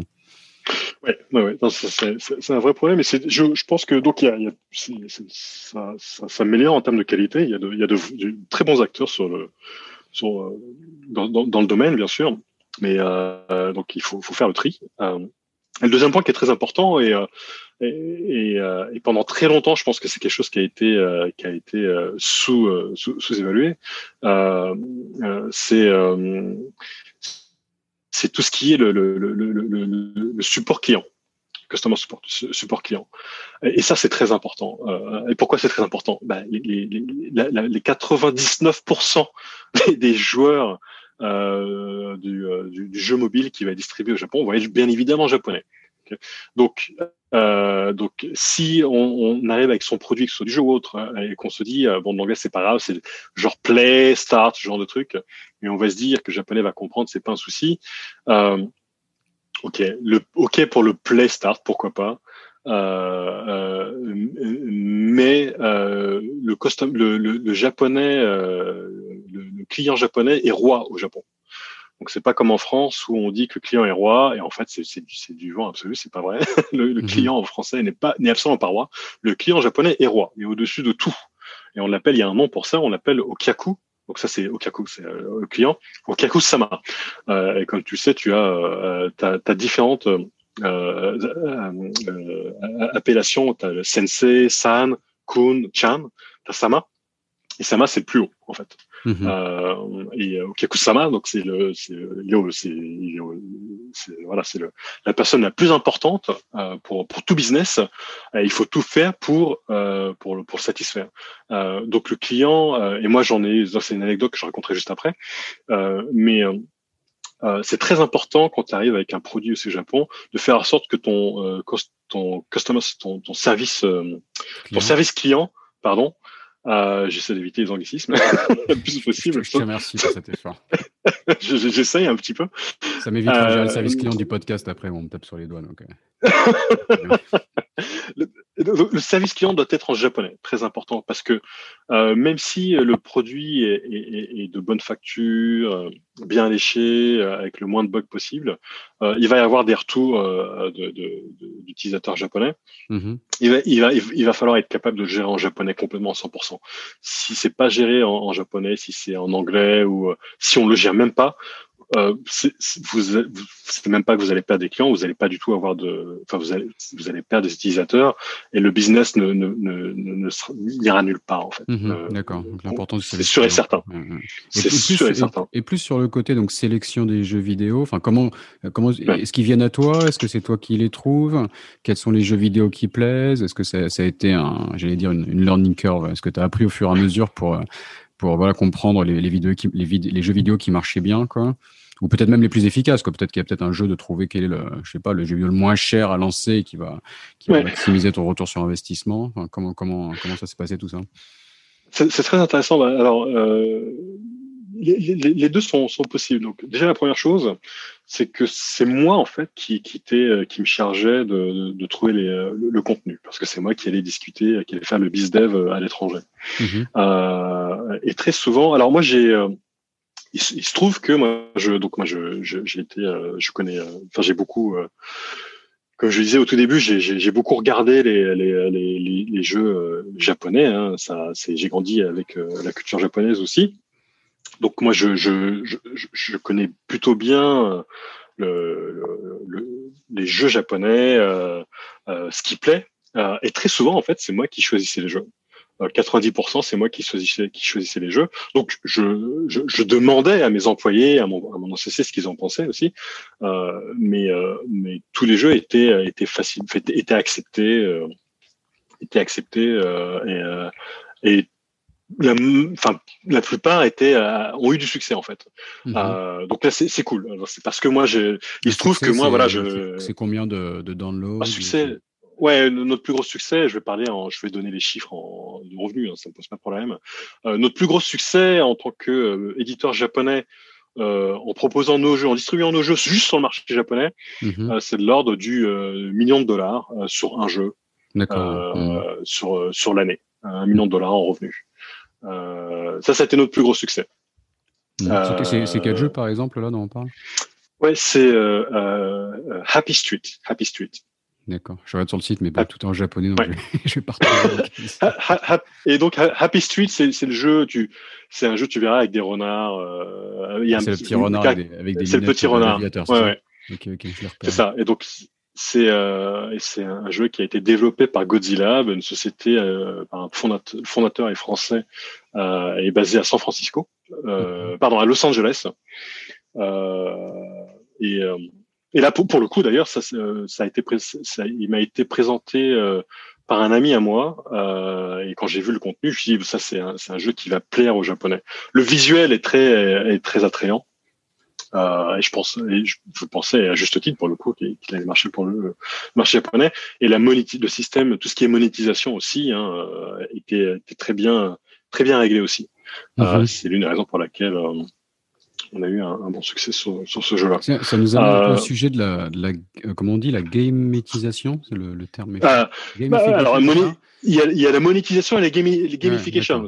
Mais qui, est, un peu lié quelque part, on peut dire. Ou la, ah. gamification, ça peut être l'application de méthodes de monétisation du jeu vidéo qui s'applique dans d'autres applications de non-jeux vidéo, c'est ça tout, tout, à fait. Donc la gamification, c'est beaucoup plus des, des, des méthodes qu'on utilise dans le jeu vidéo pour, euh, pour améliorer euh, l'engagement de l'utilisateur, euh, l'engagement, euh, la, la, rétention, ce genre de choses.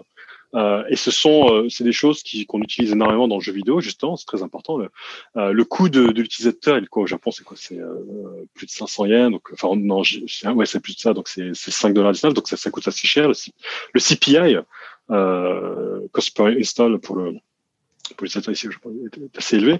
Donc mhm. l'idée c'est de savoir comment tu vas, euh, comment tu, l'idée c'est que tu, de voir comment tu vas essayer de garder l'utilisateur le, le, plus possible. Euh, et il y a énormément de, il y a, il y a, plein de techniques en fonction des jeux. Hein. Des, que ce soit des événements, euh, tu vas faire des événements euh, pour dire bah tiens toutes les semaines il y a un événement, il y a un tournoi, il y a des choses, il y a des, il y a des mécaniques, des roulettes, des, ce qu'on appelle des gacha gacha aussi. Euh, des gacha gacha, les gacha gacha c'est ce qu'on trouve beaucoup au Japon. Euh, alors gacha gacha, c'est des petites, c'est un peu comme euh, en France, on, on avait ça aussi. Hein.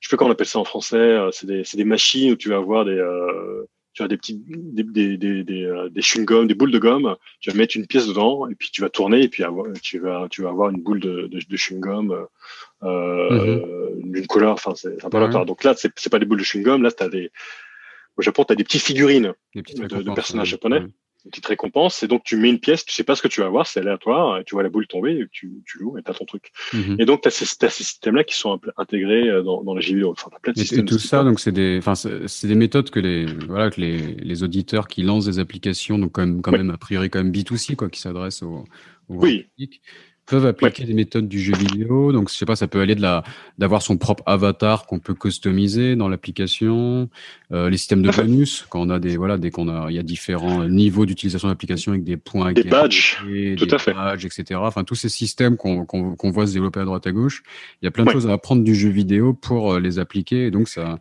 ouais, c'est le, ça va être le mécanisme va être assez similaire. Qu'on va partir d'un coût d'acquisition, euh, comment garder les euh, les utilisateurs, éviter d'avoir trop de, de churn, comme on dit, c'est ça. Et, et comment le monétiser, quoi, essayer de maximiser le revenu euh, produit par chaque utilisateur euh, sur sa, sur sa durée de vie. Quoi. Ouais, tout à fait. Et donc ça, ce sont des, des, méthodes qui sont utilisées de plus en plus dans, dans, dans différents, dans différentes industries. Hein. Euh, le, enfin, on, on, en parlera sans doute tout, tout, tout, tout à l'heure, mais l'éducation, notamment, qui, qui c'est un sujet qui m'intéresse beaucoup ces, ces, derniers temps. Euh, où tu, justement, tu, l'idée, c'est de savoir. Moi, j'ai deux filles, et, et c'est donc faire des devoirs, essayer de, de s'améliorer sur des euh, sur euh, des, des, choses telles que les, les maths ou, ou, autres. Donc c'est une chose, mais voilà, comment faire en sorte pour que cette expérience soit la plus. Euh, je vais pas utiliser le terme fun parce que l'idée c'est pas de rendre des choses fun, enfin pas pour moi. C'est plus faire en sorte que les choses soient beaucoup plus créatives pour que ce soit euh, moins ennuyant en fait, si tu veux, euh, et plus pour que ce soit plus engageant et qu'il y ait, ça se fasse de manière beaucoup plus fluide. Donc faire les devoirs, il y, a, il y a, toujours ce côté ah non faire les devoirs si tu veux. Mmh. Euh, alors si c'est fait de manière beaucoup plus euh, avec beaucoup plus ludique, ouais. voilà ludique. Mmh. Euh, ça c'est les choses qui, qui m'intéressent. Donc alors on va peut-être pas implémenter des badges, des badges, des gacha ça, ce genre de choses, mmh. mais il y a, y a des il y a des principes qui peuvent être assez intéressants, euh, beaucoup plus créatifs, voilà.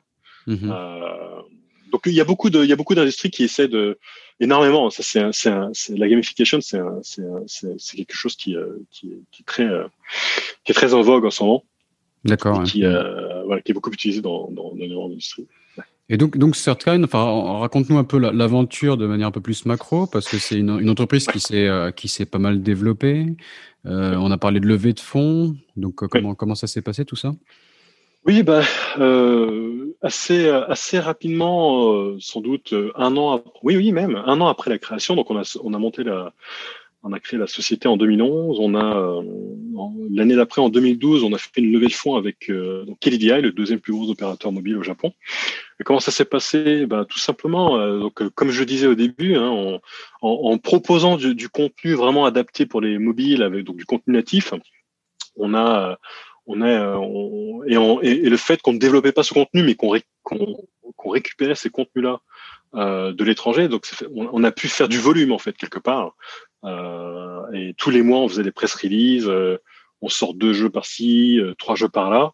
les press releases en japonais, bien sûr. donc ça, ça a tiré l'œil de notamment de donc de KDDI, qui qui commençait à travailler un petit peu pour avoir son propre store pour smartphone, son pardon, son propre magasin d'applications pour pour pour mobile. Donc, mm-hmm. donc il, y a, il y a l'Apple Store, il y a Google Play Store, euh, et les opérateurs mobiles ont, à cette époque-là essayé d'avoir leur propre store effectivement pour euh, également. Euh, donc donc KDI était à la recherche de contenu et en voyant tous nos tous nos press releases, donc ils sont intéressés à nous, ils nous ont dit bon, vous avez du contenu, nous on essaie d'avoir voilà, on essaie de mettre en avant notre store qui et à l'époque il était en il était en phase de de enfin ils étaient en train de le lancer euh, et donc on a on a proposé notre contenu, c'était bon timing, hein, on a proposé notre contenu pour le, le, magasin d'apps de KDVI euh, dès le, dès le lancement. Mmh. Euh, et, euh, ce qui est intéressant, c'est que d'ailleurs le, le, business model de, de ce store-là, c'était alors c'était ils appellent ça Nomi Hodai. Donc qu'est-ce que ça veut dire? C'est-à-dire que c'est bah, ces systèmes de, de, de, souscription, c'est un peu comme ce qu'on voit euh, maintenant euh, avec les Netflix. Hein. C'est souscription, tu payes 10 dollars, 5 dollars, peu importe. Et pour ce prix-là, tu as accès à tout le contenu que tu veux. D'accord. Euh, c'était le principe de, de, leur store à eux, euh, donc en 2012. Euh, donc, et donc du coup, en fait, on était euh, le, le, comment on gagnait notre revenu euh, là-dessus, c'est qu'on est on, plus les, utilisateurs utilisaient euh, et jouaient à nos jeux. donc c'était c'est tout ce qui est l'usage, le, le, temps passé sur nos applications, et plus on était, plus on gagnait, plus on avait des revenus sur l'ensemble des revenus que KDI touchait sur les, sur les souscriptions.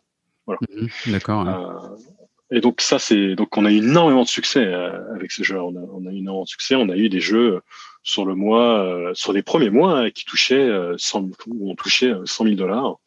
Euh, donc un an après, un an après avoir monté la, notre boîte, où les premiers mois c'était un peu compliqué de trouver du contenu. Euh, c'est toujours pareil. Hein. Donc vous êtes un éditeur japonais, vous avez vous, vous avez pas encore de contenu. Ben non, on en recherche, on, on essaie d'avoir notre premier contenu. Ben oui, vous en avez pas encore. Donc c'est le truc qui c'est ça pour qui se prend à queue. Très difficile. Voilà. Euh, mais donc on a réussi à avoir commencé à avoir du contenu et donc donc c'était un an après c'était plutôt cool. Et donc, on, on a pu euh, itérer euh, pendant plusieurs mois, hein, 4-5 mois euh, là-dessus avec KDDI sur des jeux. systématiquement, on, avait de nouveaux contenus, on les proposait, on avait quoi à peu près deux jeux, deux jeux par mois. Et KDDI s'est dit, bon, c'est plutôt c'est très intéressant tout ça. Donc, on va, donc il y a, a peut-être la, donc le business model semblait être euh, établi et pas juste sur leur store bien évidemment hein, sur des sur le store euh, nos, propres nos, jeux étaient les jeux qu'on leur proposait de manière exclusive sur le premier mois euh, mais qu'on sortait par la suite sur le qu'on lançait sur le sur le store Apple et Google. Donc et ça, justement la, relation avec Apple et Google devait être gérée quoi? C'était c'était pas juste de mettre, c'était juste mettre les jeux sur les stores ou il y avait une vraie relation euh, à, gérer pour, pour s'assurer que les jeux soient un succès? Oui, on a, on a créé une relation euh, avec euh, l'ensemble de nos partenaires et donc ça inclut bien évidemment Apple et, Google. donc Apple et Google, alors ça c'est très intéressant. on pourrait en, discuter pendant des heures en fait. mais, mais, en fait c'est c'est pareil, c'est que Apple, euh, donc quand, quand, ils sont arrivés avec leur smartphone ici au Japon, ils étaient à la recherche, ça rejoint exactement ce que je disais au départ, ils étaient à la recherche de contenu qui mettait à, profit et en avant leur, leur, leur, leur téléphone. Euh, mais ils ne le trouvaient pas, puisque comme je te l'ai dit au début, la plupart des jeux, c'était des jeux HTML encore à l'époque. Hmm. Euh, les développeurs ne faisaient que des jeux HTML. Et donc, donc ils n'étaient pas au bon format pour aller sur, sur ces téléphones-là. Et non. Hmm. Et ils en voulaient pas. Et des, des, des, développeurs comme euh, des très gros développeurs comme Gris et DNA, qui étaient des mastodontes à l'époque, hein, c'était les plus gros développeurs de jeux et, développeurs et éditeurs de jeux au Japon, les plus gros de, de, de loin. Euh, ils avaient un gros succès. Euh, bah, ils, arrivaient, ils avaient du mal à être mis en avant par Apple sur euh, sur le store, sur leur store. Ils avaient du hmm. mal. Et donc, donc ça, c'est Apple qui, qui, qui, qui, nous le disait. Hein ils, nous l'ont dit, donc ça, je, voilà, donc ça c'est un fait. Et donc on a été voir Apple, on a dit, bah, voilà, on, a un éditeur, notre business c'est ça, du, contenu natif, des, jeux natifs euh, qui viennent d'Europe euh, et des US pour le marché japonais, on va tout localiser, on va tout bien faire, tout propre, tout beau, etc., etc. Euh, donc quelle est la possibilité pour nous d'être mis en avant?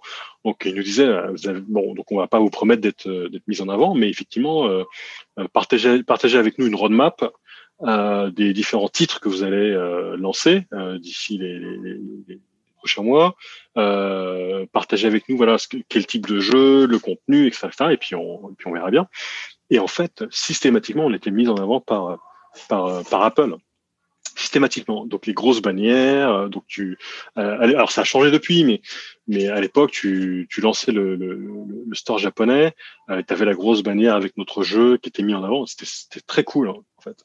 Mhm. Euh, Apple en fait était très euh, était euh, ce qui, ce qui était intéressant pour Apple, c'est que notre business model, l'idée d'aider de, les, les, les, développeurs étrangers pour promouvoir leur, leur, leur jeu mobile sur le marché japonais, ça allait vraiment dans le sens d'Apple, en, tout cas du, de la team ici au Japon, c'est-à-dire à savoir, on veut plus de contenu natif, euh, plus de contenu natif qui tire profit vraiment des différentes fonctionnalités de notre store euh, et de notre, de notre smartphone. Euh, et euh, on veut des contenus qui soient, euh, qui soient localisés, localisés 100%. Mhm.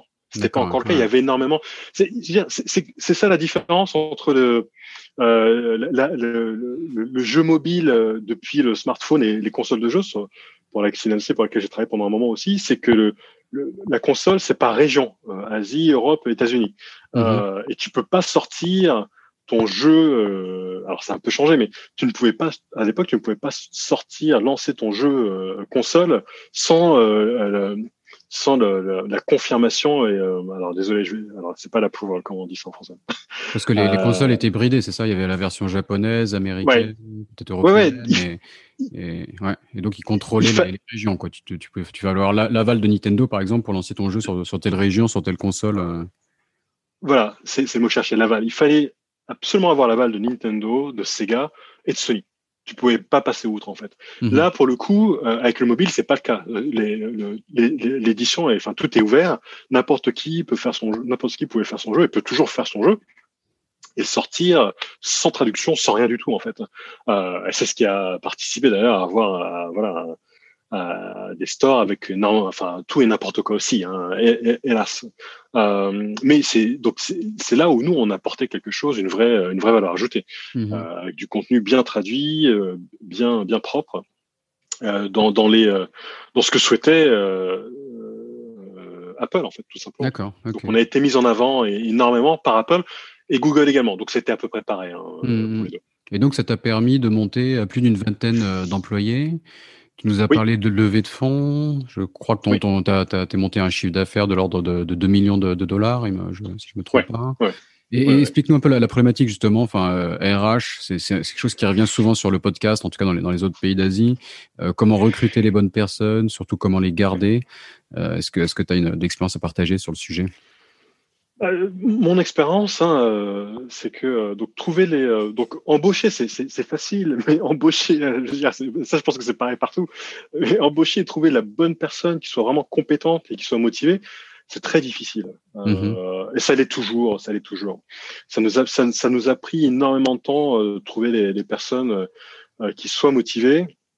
Et, et quand on l'a, quand on les a trouvées, euh, ça a été difficile de les garder. Difficile de les garder parce que euh, euh bah parce que ces personnes-là soit vont. Euh, il y a deux choses. Motivés, ils peuvent vite être motivés à partir ailleurs. C'est ça le problème, quoi. Ouais, mais bien sûr, évidemment, à la recherche de au plus, au plus, au plus, comment on dit ça, au plus bel offrant, c'est ce qu'on mhm. dit en français. Euh, et, et, c'est là où c'est très difficile pour nous de nous ajuster sur, le, sur, sur, les coûts, même si dans, dans la plupart des cas, je pense qu'on proposait euh, le, tout ce qui est salaire, on proposait des choses qui étaient assez intéressantes et assez compétitives, il me semble. Mm-hmm. Euh, je pense. Euh, par contre, la motivation, nous, alors, et, et là, il y a peut-être des choses sur lesquelles, euh, enfin, moi, je pense que j'ai appris. Ça, si je remonte une, une boîte dans, dans, dans, les dans les mois ou aux années qui viennent, je voilà, j'ajusterai. Mais euh, une chose que j'ai compris, c'est qu'en fait, euh, c'est mon première expérience en tant qu'entrepreneur. Euh, et, et, moi, j'arrive avec ma logique de, voilà, je suis un entrepreneur euh, et je pars du principe que, euh, à tort d'ailleurs, et vraiment à tort pour le coup, euh, c'est que moi je suis motivé euh, pour essayer de faire des choses, pour discuter avec les employés, comment on peut faire pour faire en sorte que les revenus, enfin au-delà des revenus, pour que pour que un tel jeu fonctionne euh, fonctionne bien euh, et des ventes. Et donc, ça se traduit par des revenus, bien évidemment. Euh, et donc, voilà.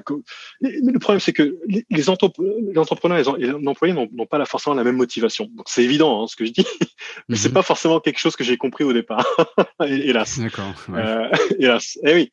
Euh, il y a une vraie différence là-dessus. Et moi, je, je suis parti du principe que, donc, entrepreneur, oui, mais j'étais un entrepreneur en, en essayant d'être le plus proche de mes employés. J'étais proche de mes employés. Euh, euh, j'ai jamais vraiment essayé de mettre une distance parce que c'est pas comme ça que je fonctionne. Un peu, un peu trop d'ailleurs. En fait, j'aurais dû, mhm. j'aurais dû le comprendre. J'aurais dû comprendre qu'il y a ces deux choses différentes et qu'il y a une distance, que je le veuille ou non. enfin, qu'il y y a une différence. Et, euh, et, et, et, nos employés en fait n'étaient pas forcément motivés. Ils voulaient juste, ils étaient juste motivés pour faire leur boulot en fait, tout simplement. Euh, mhm. juste pour faire leur boulot. ils n'avaient pas, la passion d'entrepreneur. Non. Et, mais au-delà, au-delà de la passion d'entrepreneur, ce que je peux, ce que je, ce que je comprends, je veux dire, il y a, il y a rien à dire là-dessus. Hein. il y a, il y a pas de problème là-dessus. Mhm, mhm, euh, mais il y a même pas forcément en fait. Euh, et ça, ça m'a, ça m'a un petit peu euh, déçu, c'est qu'il n'y a même pas forcément la passion d'essayer de vouloir faire son boulot euh, le, mieux possible, en fait, juste pour être, euh, voilà, juste d'être content d'avoir fait un bon boulot. Mmh. Tu vois. Il n'y avait pas ça. Alors peut-être, c'est peut-être moi qui fais encore une nouvelle erreur, j'en sais rien. mais je, je sais pas, moi, je, j'ai toujours, même en France, même si j'étais, quand j'étais pas entrepreneur, j'ai toujours essayé de, de voilà d'apporter de, une vraie valeur ajoutée dans mon travail et mes, mes, mes collègues aussi en fait et qui, qui pour le coup ne sont pas entrepreneurs mais j'ai toujours bossé avec des avec des avec des collègues qui eux essaient de faire le voilà juste pour eux d'apporter le plus possible de valeur pour la, la satisfaction de soi en fait euh, de, de, son boulot. Et mhm. en fait je, l'ai je l'ai pas trop vu ici en fait.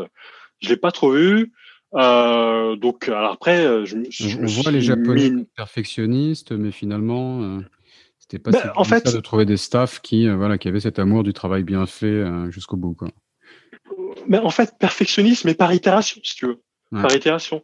Et ça prend du temps. Donc, donc si tu veux, tu peux avoir. Euh, euh et, et c'est pareil pour nous. Hein. donc, il y a plus, on a eu plusieurs employés qui ont bossé sur le même, sur le même, sur le, le même titre et d'autres qui sont qui ont bossé sur voilà qui en cours de route soit sont partis soit sont ont, bossé, ont commencé à bosser sur, ont, bossé sur d'autres titres parce qu'ils étaient plus intéressés par le titre sur lequel ils bossaient donc on a on a fait voilà, on a, on a intégré d'autres staffs euh, sur, le, sur, ce jeu-là et le jeu, le résultat est, est, est, super et bien léché.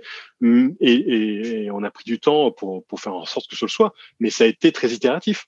Mmh euh, été très itératif et il y a beaucoup de, si tu veux, il y a beaucoup de, de, de choses au, Japon et les produits qui, euh, euh, donc très léchés, et prennent, mais parce qu'ils prennent le temps en fait, si tu veux. Voilà. Mmh. La, la, la, société, la structure va prendre du temps euh, avant de lancer un produit. Donc ça, c'est vrai, bien sûr. Donc ça, c'est un fait. Euh, plutôt que de sortir un produit euh, mal fait, donc tu vois tout ce qui est, enfin mal fait, mais tout, tout, ce qui concerne, tu vois, le lean startup. Hein, donc c'est des choses qui m'intéressent beaucoup, tout ce qui est lean, tout ce qui est tout ce qui est agile et autres. Ça, c'est vraiment les, les, les, méthodes de startup sorties de ouais. Valley, un peu le voilà le, le manuel d'emploi, comment monter sa startup, quoi, en gros. Ouais, donc ça, moi, c'est des choses qui m'intéressent vraiment et j'y crois beaucoup, hein, personnellement. Euh, moi, je pense que, euh, surtout euh, dans, dans, dans, en 2021, ça me paraît très difficile de, de, bosser pendant un an, deux ans sur un produit, se dire, OK, c'est bon, il est prêt, il est parfait, on va le lancer et on va voir ce qui se passe. Ça me paraît un peu risqué quand même, plus que, plus que hmm. risqué. Euh, je pense que le, le, MVP, quoi, d'avoir un, voilà, produit, je sais pas comment on dit en français, un produit viable minimum. et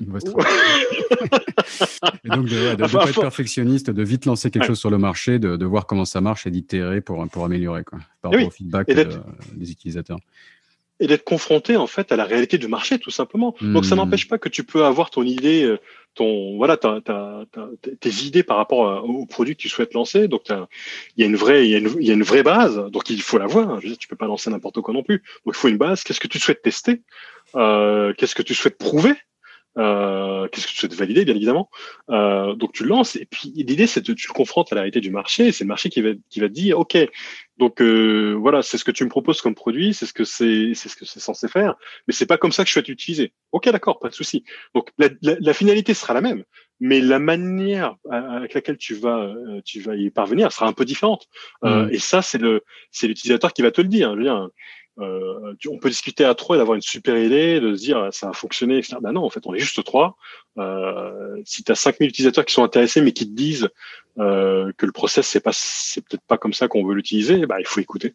Mhm. Euh, au Japon, en tout cas moi, en tout cas avec l'expérience, enfin avec l'expérience que j'ai, c'est surtout c'est quoi l'idée qu'on a? Donc l'idée c'est euh, l'idée de notre produit euh, est fixée, ok? Donc on, comment on veut le mettre, euh, comment on veut le mettre en place, comment on veut le designer, comment on veut le structurer. Et il faut que ce soit parfait avant de le lancer en fait. Et mon partenaire était euh, Taro, donc qui était euh, c'est comme ça, qu'ils voyaient les choses. Moi, j'ai entendu parler d'un un exemple anecdotique, mais un, déménagement au Japon où euh, tous les cartons sont numérotés avec une précision, mais un déménagement d'entreprise par exemple, où on passe plus de temps presque à préparer, voilà, euh, quel carton va être rempli avec quoi, il va être dans quelle part, de quelle pièce, etc. Plus, ça, ça prend plus de temps que le déménagement lui-même, quoi, qui n'est plus que la conséquence d'un plan bien huilé, quoi. Ah oui, complètement, mais, mais 100%. les déménagements, enfin moi j'en ai fait, j'en ai dû en faire cinq. Euh, donc, euh, mais, enfin, mais ça m'intéresse de savoir comment ça, enfin, comment ça se passe ailleurs. Mais enfin, moi ça me paraît normal en fait maintenant, mais euh, de, de, faire en sorte que tout soit dans les cartons. j'ai le souvenir d'avoir lu un, article de blog sur le sujet du déménagement au Japon. Je sais pas où je sors ça, mais. Ouais. Non, non, mais c'est, enfin, pour moi, ça, oui. Donc, euh, tout doit être dans les cartons à 100%, euh, numéroté, euh, avec qu'est-ce qui, dans chaque carton, qu'est-ce qu'il y a dans chaque carton Est-ce que c'est fragile ou pas des, T'as des tailles un peu différentes. T'as les, as les gros cartons. quand t'as les, les bouquins, bien évidemment, tu les mettre dans les petits cartons pour éviter que ce soit trop lourd. Enfin, des trucs assez classiques. Dans les dans les, dans les plus gros, plus grosses boîtes en carton, tu vas mettre autre chose. donc oui, oui, ça c'est, enfin, très bien huilé. Donc ça, c'est tout ce qui est process process euh, et euh, validation de, du process du process et autres, enfin le process du mhm. process comme on dit, mais mais bref, mais c'est les choses sont bien huilées, donc euh, mhm. ça fonctionne. Hein, on peut on, on, ne peut absolument pas dire que ça ne fonctionne pas, c'est pas vrai. Mhm. ça fonctionne. Et, ça fonctionne si. Je finis juste là, désolé. Mais ça fonctionne. Ça fonctionne si et seulement si euh, les différentes euh, euh, personnes qui font partie de ce process-là l'acceptent et font et, jouent leur rôle en fait. Mmh, Donc si tu, si tu sais d'aller de, de, de, à, d'aller à droite ou à gauche, de de, de pas de, si tu si tu tu sors en dehors des coups, ça ne fonctionnera pas. Donc il mmh. faut accepter ce rôle-là en fait, très important. Mmh, mmh. Donc on n'a pas encore abordé la French Tech. Il faudra que tu nous dises un mot sur la French Tech et l'éducation, si tu as encore cinq minutes. Mais juste pour finir sur le sujet, est-ce que tu peux nous raconter l'apogée de, ta boîte? Et après, je crois que le marché a un peu changé et tu as eu des périodes plus difficiles à vivre, c'est ça?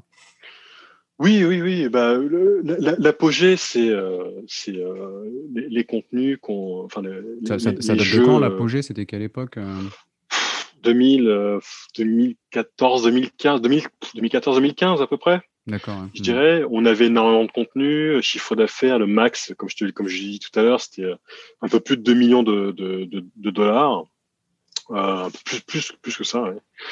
Euh, on avait pas mal de contenu, on avait, euh, on a commencé à avoir des partenariats avec avec TV Tokyo Japon, TXCOM. Donc TV Tokyo Japon, c'est notamment la la société qui détient les, la licence en tout cas à l'époque, c'est plus le cas maintenant, mais qui détenait la licence pour Snoopy. Mm-hmm. Euh, Snoopy. Euh, et on avait également euh, des partenariats avec, avec Sanrio. Donc Sanrio, c'est la société qui détient les, la, licence pour Hello Kitty. Hello Kitty et My Melody et d'autres personnages de ce type-là. Donc on a, on a eu des, on a eu des partenariats avec eux, ce qui nous a permis en fait d'intégrer d'ailleurs dans nos jeux hein, des, des par exemple dans, bah, dans Happy Street notamment, euh, où tu où l'objectif du, jeu c'est de, de, de, créer ton propre petit village, on avait parfois des petits des petites enseignes qui étaient des enseignes euh, Hello Kitty par exemple, euh, ce genre de choses. Donc ça, ça fait partie aussi des différentes collaborations qu'on a eues. Euh, euh, que tu peux faire au Japon et qui marchent beaucoup, hein, des collaborations. Donc ça, mhm. c'était notre apogée. C'était notre apogée. Euh, et puis, et puis ça a commencé un petit peu à, à se dégrader, hein, dans, dans le sens où bah, on, donc on est monté à plus de 23, euh, une vingtaine d'employés.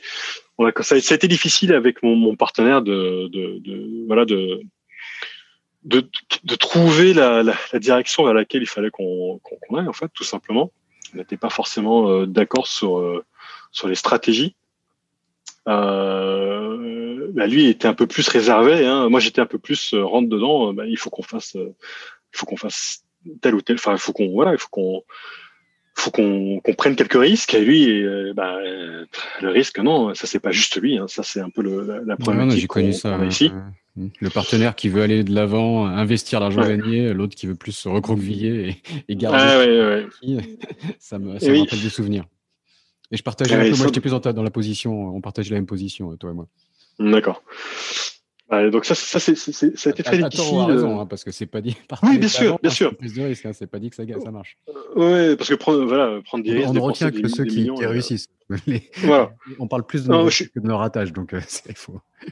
Ouais, je, je, je suis d'accord. Hein. C'est toujours pareil. Hein. C'est pour ça, pour ça qu'à chaque fois que je, je, parle, je raconte un petit peu mon histoire, j'évite de, j'essaye le plus possible. Hein. Je sais pas si j'y arrive, mais de me mettre dans la situation de celui qui avait raison, parce que c'est absolument pas comme ça que ça fonctionne, et c'est pas, c'est clairement pas le cas.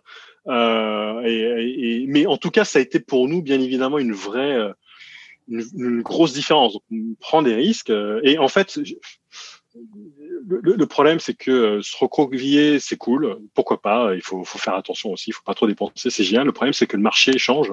Mm. Euh, le marché change. Euh, les, les, développeurs qui faisaient que des jeux HTML, bah, ils se mettent à faire des jeux euh, parce que c'est pareil. Hein, le Japon a, a, du retard sur, sur, sur pas mal de sujets, contrairement aux idées reçues. Euh, mais euh, donc ils ont du retard, on peut avoir un ou deux ans de retard sur des trucs, euh, sur, sur des techs parfois. Euh, par contre, quand ils rattrapent, euh, il y a de il y a suffisamment d'argent pour rattraper. il y a de l'argent pour investir, il y a de l'argent pour pour mettre, pour faire du marketing, la promotion et autres. Et c'est ce qui s'est passé un peu pour nous en fait. C'est que quand les, les développeurs sont mis à faire des, des, des contenus un peu plus natifs et autres, donc le quali la, qualité était excellente, était beaucoup plus propre à ce que pouvait espérer euh, les, euh, les, les, utilisateurs japonais parce que euh, les, jeux étaient faits par des développeurs japonais, bien évidemment. Euh, énormément d'investissement par ces, par ces boîtes-là, par ces sociétés-là. Nous, euh, ben, on a eu pas mal de, on avait pas mal de contenu qui, la valeur ajoutée, c'était l'aspect natif, l'aspect rafraîchissant, l'aspect très nouveau de ce qu'on pouvait euh, ce qu'était qu'apporter d'acquérir du, du, contenu de, de, de, de l'étranger. Le problème, c'est que au bout d'un moment, ça devient difficile quand même de trouver du contenu qui soit attrayant pour le marché japonais. C'était de plus en plus difficile. Euh, Sachant qu'il y avait du contenu natif euh, qui allait bien, qui était de plus en plus produit, quoi. Donc, euh... ouais, tout à fait, tout à fait. Euh, donc du coup, nous, donc ça a été, euh, donc on a fini par être noyé dans la masse, en fait, tout mmh, simplement. Mmh. Noyé dans la masse. De pionnier, vous, vous aviez un vrai rôle à jouer pour dire un, voilà, un, manque sur le marché, et vous avez été rattrapé par le marché quelque part, et après avec des mastodontes qui ont mis des moyens important et là forcément ça devenait plus compliqué de trouver sa place quoi. Il, aurait, il aurait fallu peut-être se faire euh, se faire racheter dans l'idéal ou c'était exactement survivre, sol était complexe. Mm.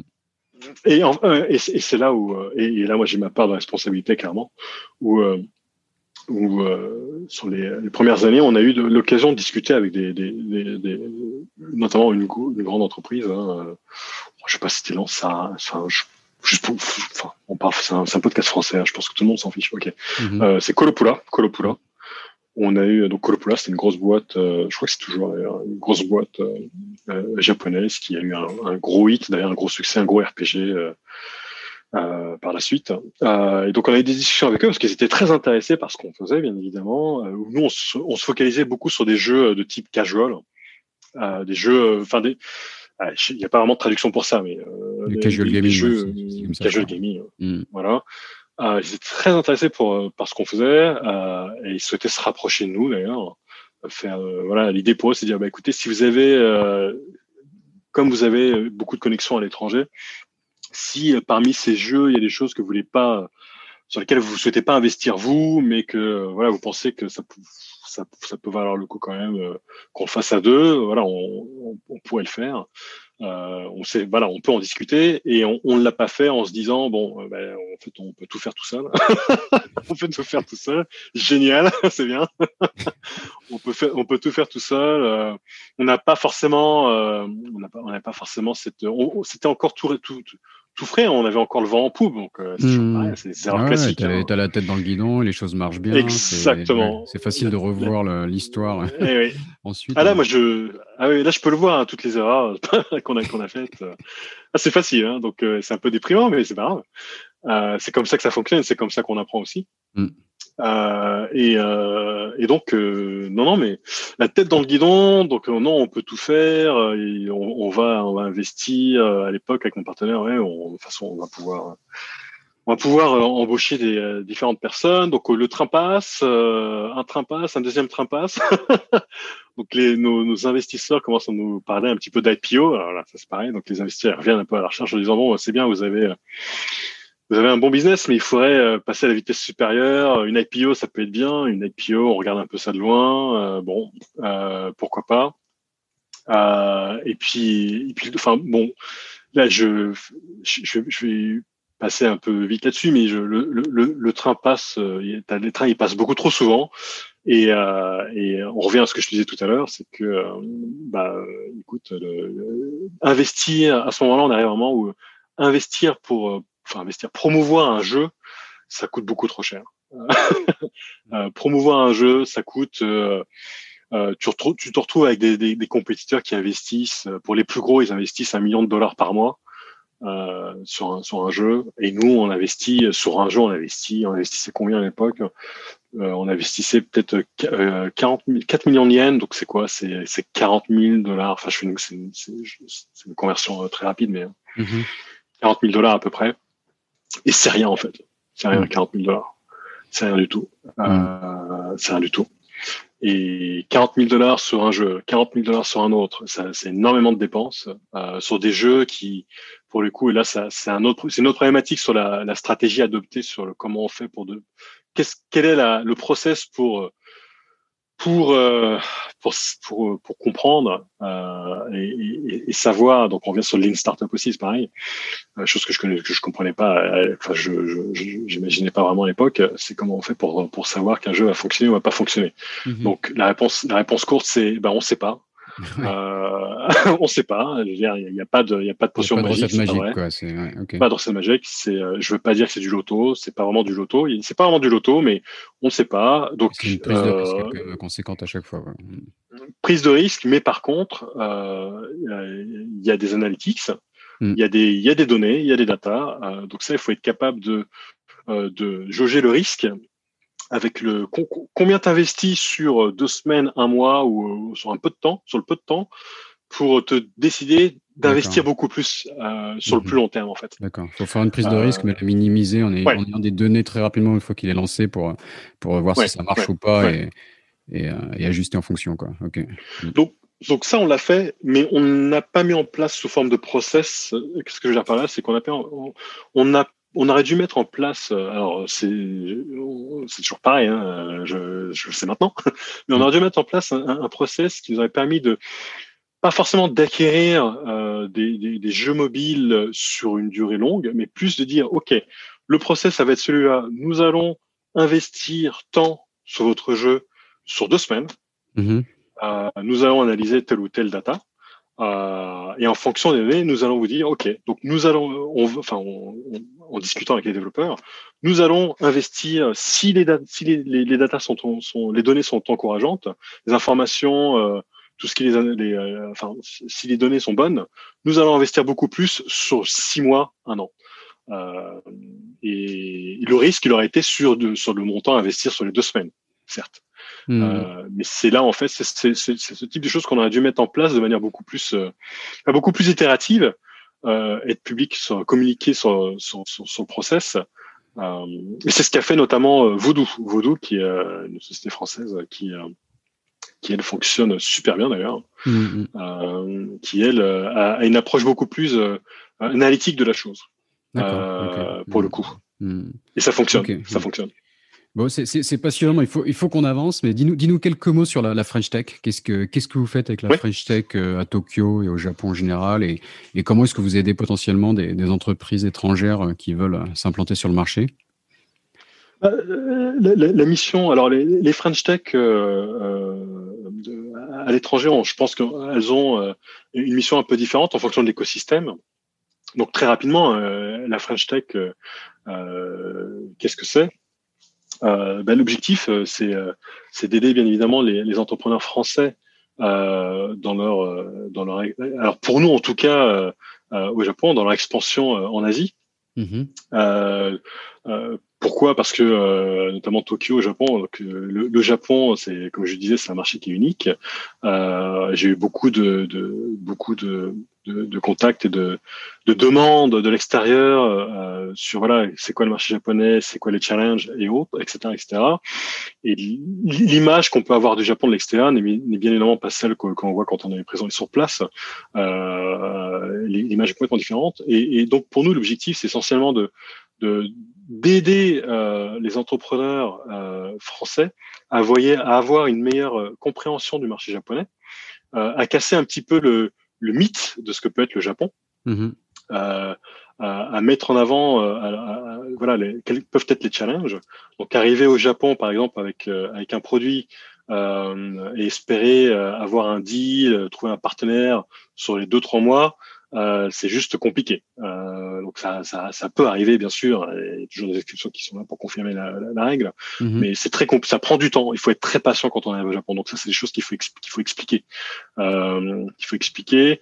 Euh, il faut être patient. Ça peut prendre six mois, un an, euh, euh, mais une fois qu'on a, qu'on a réussi à montrer quelque part pas de blanche, c'est ça qui est important en fait avec le Japon, mmh. c'est montrer pas de blanche, montrer que voilà, on est un partenaire qui souhaite vraiment s'établir dans la durée au Japon. On va être présent, on va monter une structure ou une succursale au Japon parce qu'on souhaite vraiment s'investir sur le marché japonais. Donc ça, c'est des signes qui sont très importants, qui qui, mmh. qui, trompent pas. Comme tu l'as dit, il faut euh, parler japonais, mais il faut aussi être présent de manière ou l'autre sur, sur place. Et se ouais, ouais, ouais. Ce qui est pas. Bah, ben, donc, du coup, pour le coup, euh, parler japonais, euh, pas forcément si on a un partenaire, euh, mm. si on a euh, une société qui est capable de, de, de, de, représenter. Voilà. Donc ça, c'est pas un souci. Mais il faut avoir une présence sur place et parler japonais. Sinon, mm. ça va être compliqué. D'accord. Donc ça, c'est des choses qu'on explique. Voilà, ça c'est le rôle de la French Tech, c'est d'expliquer ce genre de choses et de faciliter, bien évidemment, euh, toutes ces belles entreprises qu'on a, qu'on appelle notamment les, les French Tech 120, euh, qui inclut bien sûr le, le, Next 40. Donc c'est quoi le, le, French Tech 120 C'est toutes les toutes les startups qui sont en phase de scale-up, hein, euh, qui sont en phase de scale-up, qui sont en phase de croissance et qui sont euh, qui sont dans une phase d'expansion euh, un peu partout dans le monde. Mm, donc mm. c'est de leur faciliter quelque part euh, cette euh, cette expansion. Donc pour nous ici au Japon, euh, voilà, on, on, leur, on, leur, on a déjà des connexions avec des partenaires japonais. on fait parfois des, on fait parfois, on fait souvent même d'ailleurs des, des événements effectivement où on donne la possibilité à ces entreprises ou même des, des entrepreneurs locaux, hein, bien sûr, qui sont déjà présents ici, la, présence, la, la possibilité de, de, de pitcher ou de, de, de, voilà, de présenter leur, activité. Euh, L'un des meilleurs exemples, hein, je pense, qu'on ait pu faire, c'est qu'on on a réalisé, c'était en 2020, c'était juste, c'était pré-Covid. Euh, on, a, on a monté un événement à l'ambassade de France, euh, avec donc avec l'ambassade, avec la présence de l'ambassadeur. À l'époque, c'était à l'époque c'était Laurent Pic, euh, un événement avec plus d'une plus d'une centaine de japonais, de corporate japonais qui étaient présents. Un événement en japonais, mm-hmm. en japonais, très important, où on a fait, euh, on a fait pitié se présenter euh, des euh, 5, 5, 6 startups euh, start-up, pardon, c'est pas, enfin, c'est plus start-up à ce niveau-là, mais euh, des entreprises françaises qui font partie du French Tech 120, et puis précisément de Next 40, qui sont présentées. Donc tout ça en japonais, pareil, présentation, pareil de la French Tech en japonais. Euh, et donc ça, ça, c'est des choses qui sont très importantes. Ça permet tout de suite, euh, surtout pour certaines de ces euh, de ces entreprises qui venaient juste d'arriver, d'être euh, voilà, d'être mis dans le bain tout de suite, d'être mis en, en connexion, mis en relation avec des, des corporates japonais et, euh, et donner euh, possibilité de créer euh, euh, des opportunités business en fait tout simplement. Mmh, mmh. non mais la, la, French Tech est un, bon point d'entrée pour pour les entreprises tech forcément quand même en, Asie hein, très très actives que ce soit à Shanghai, Hong Kong, Taïwan, Singapour, voire même dans d'autres plus petits pays quoi. C'est c'est ce que la French Tech fait est vraiment super ces dernières années. Euh, il, faut, il, faudra qu'on développe plus, mais le, le temps passe. Peut-être tu peux nous dire un mot sur l'éducation, qui est un sujet qui te tient à cœur, mais je pense que ça va plus être une accroche pour un prochain épisode où il faudra que tu nous développes euh, euh tes projets euh, éducatifs. Mais un, un, mot sur oui. l'éducation. Oui, pas, pas, de souci. Donc, donc là, avec Sortkind, on est, on est sur. c'est un peu la conclusion. Hein. Sortkind, ça a pris dix ans. On est en discussion avec, avec nos investisseurs. On a une, une potentielle acquisition qui voilà, qui fait, euh, qui vient de qui vient de, qui vient de venir. Donc on, on, va voir comment ça comment, comment, ça se passe. Je ne deviendrai pas riche après l'acquisition, -hmm. euh, mais euh, mais c'est une acquisition, c'est une, une, une belle c'est une conclusion comme une autre, c'est une belle conclusion, je pense aussi. Oui, tout à fait. Euh, et, et, et l'idée c'est qu'après ça, bien évidemment, je me relance dans une autre aventure et l'éducation c'est un sujet qui m'intéresse beaucoup, qui m'intéresse beaucoup depuis. Alors c'est un peu du c'est un peu un peu au hasard. Hein, je, je je pensais pas que c'est quelque chose qui m'intéressait beaucoup. Je pense que depuis que j'ai deux filles aussi, ça met qui ont euh, 8 et 8 et 6 ans, juste pour citer un peu le, le chose, je m'investis beaucoup sur la partie euh, éducation et donc c'est des choses que je, dont je me rends compte. Euh, en fait, moi, ce qui m'intéresse beaucoup, c'est dans l'éducation, c'est l'aspect un peu feedback. En fait, euh, je l'ai beaucoup vu l'année dernière, notamment durant le Covid, euh, où les enfants étaient à la maison euh, et, euh, en fait, bah, les, font beaucoup d'exercices à distance. Hein, on leur donne beaucoup de choses à distance et bah, les, les, les, professeurs font un peu ce qu'ils peuvent. Hein. Ils donnent des exercices, ils regardent un petit peu les résultats, et puis donc euh, c'est très difficile d'avoir des soutiens à ce moment-là. En fait, moi, ce que je trouve très intéressant dans l'éducation, c'est euh, donc c'est de voir comment on peut essayer d'aider les, les, les, professeurs parce que je pense que les, les professeurs sont, sont, sont, juste euh, très, très importants. Il faut les garder, il faut pas les remplacer, il faut pas commencer à mettre. Enfin, l'IA, l'IA, c'est très intéressant. Très... Il y a énormément de choses à faire avec l'IA et autres. Mm -hmm. Mais je mhm. pense qu'en moi, ce qui m'intéresse beaucoup, c'est de voir quel type d'outils on peut mettre à disposition des professeurs, en fait, parce que c'est surtout ça dont ils ont besoin, je pense. Euh, des, des, outils pour essayer de, de comprendre. Euh, quand, es dans une, quand il y a une classe de, de 30 élèves, tu peux pas aider tout le monde. Par contre, si tu peux avoir des outils qui vont être capables de, de, de de, te, montrer, de mettre, de souligner en fait, de mettre l'accent sur quel est, pourquoi tel ou tel élève a, a, a, des difficultés. Si tu peux être capable de, après coup, après la classe, d'avoir un outil qui te permette de comprendre ce genre de choses. Donc, qu'est-ce que ça veut dire? C'est-à-dire plutôt que de voir le résultat, de voir tout le process par lequel l'élève est passé. Quand tu, par exemple, tu lui demandes de faire un, puzzle, tu vas pas pouvoir suivre tous les élèves quand ils font le puzzle, mais si tu peux, si tu as un outil qui va être capable de te montrer, euh, après, le puzzle n'est peut-être pas le meilleur exemple, mais de, l'élève fait, fait un puzzle et tu vois qu'il a des difficultés à mettre les pièces pour telle ou telle raison. Mm-hmm. Si tu es capable de voir ce genre de choses-là, de voir le process, c'est intéressant en fait. Tu vas comprendre en tant que professeur, en tant que tuteur ou formateur ou autre, ça te permet de comprendre plus de choses en fait. Le résultat, c'est une chose. Euh, donc, tu as, eu bon ou t'as pas eu bon, d'accord? Mais le process est pour moi plus intéressant en fait.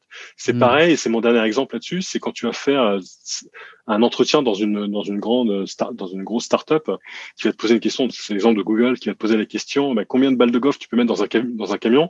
Mm. Le résultat en fait, on s'en fiche, c'est un, un million, mille ou autre.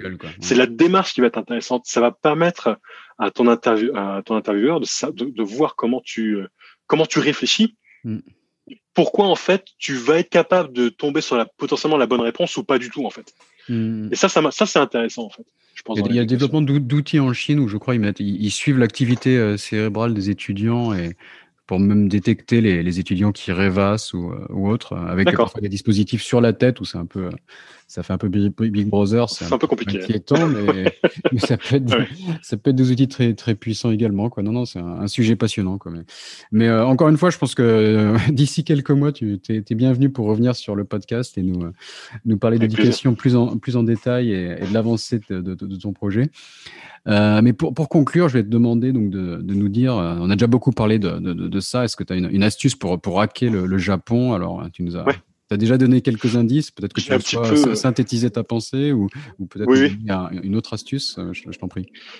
Ouais, j'ai déjà débordé un petit peu là-dessus, enfin précédemment dans les, sur différentes discussions, mais de, manière, de manière simple et en synthèse, euh, arriver au Japon, euh, c'est ce qu'a fait Black Market, euh, en se disant, on ne sait pas comment ça, comment ça fonctionne au Japon, donc on va trouver un partenaire mhm. qui est présent, euh, qui parle japonais et potentiellement qui, voilà, enfin potentiellement non, mais qui va parler soit anglais et bien évidemment français, et qui va pouvoir faire toutes les démarches et guider en fait sur place le, le, toute la, la, partie, euh, euh, partie création d'entreprise et la partie euh, bizdev est la plus importante. Arriver soi-même sur le marché japonais en se disant qu'on va y arriver en parlant anglais, on c'est, c'est quelque chose qui ne fonctionne pas, mhm. euh, qui ne fonctionne pas. Donc, on peut toujours trouver des interlocuteurs en fonction des sociétés avec lesquelles on discute qui parlent anglais. Donc, il y en a dans l'exécutif, bien sûr, euh, mais sur toute la partie euh, négociation et process, on va pas toujours avoir affaire au CEO qui parle anglais en fait. Mm. On va avoir affaire à, des business managers ou autres qui eux n'ont pas forcément parlé anglais, et c'est eux qu'il va falloir convaincre. Donc, euh, arriver avec une stratégie très ouverte euh, qui est, voilà, il nous faut un partenaire ici, que ce soit une agence euh, ou une personne qu'on va embaucher pour pour faire le boulot pour nous, quelle qu'elle soit, et, et, de la meilleure stratégie pour pouvoir, je pense que c'est pas juste au Japon, mais euh, en Asie, pour pouvoir euh, réussir ici au Japon. Mm-hmm. Ok, ok, très bien. Non, mais 100%, d'accord. Enfin, très bon conseil, mais qui reste difficile à mettre en place, mais, mais, mais dans l'idée, 100% d'accord. Euh, est-ce que pour conclure, est-ce que tu as une, euh, une présence sur les réseaux sociaux que tu voudrais partager, une manière de te contacter? Euh, Oui, oui, oui. J'utilise beaucoup, beaucoup LinkedIn, notamment. D'accord. J'utilise beaucoup LinkedIn. Je pense que pour me contacter, c'est le meilleur. Euh, D'accord. Donc Frédéric Nouel, N-O-U-E-L. On te, on te retrouve facilement sur LinkedIn. Très bien. Ouais. Bon, bah, je te remercie, Frédéric. Ce fut, euh, ce fut passionnant. Et donc, encore une fois, rendez-vous est pris pour, pour parler euh, plus d'éducation et voire de French Tech. On est, on est passé rapidement sur tous ces sujets dans un prochain épisode. Merci beaucoup, Frédéric. Merci beaucoup, Raphaël.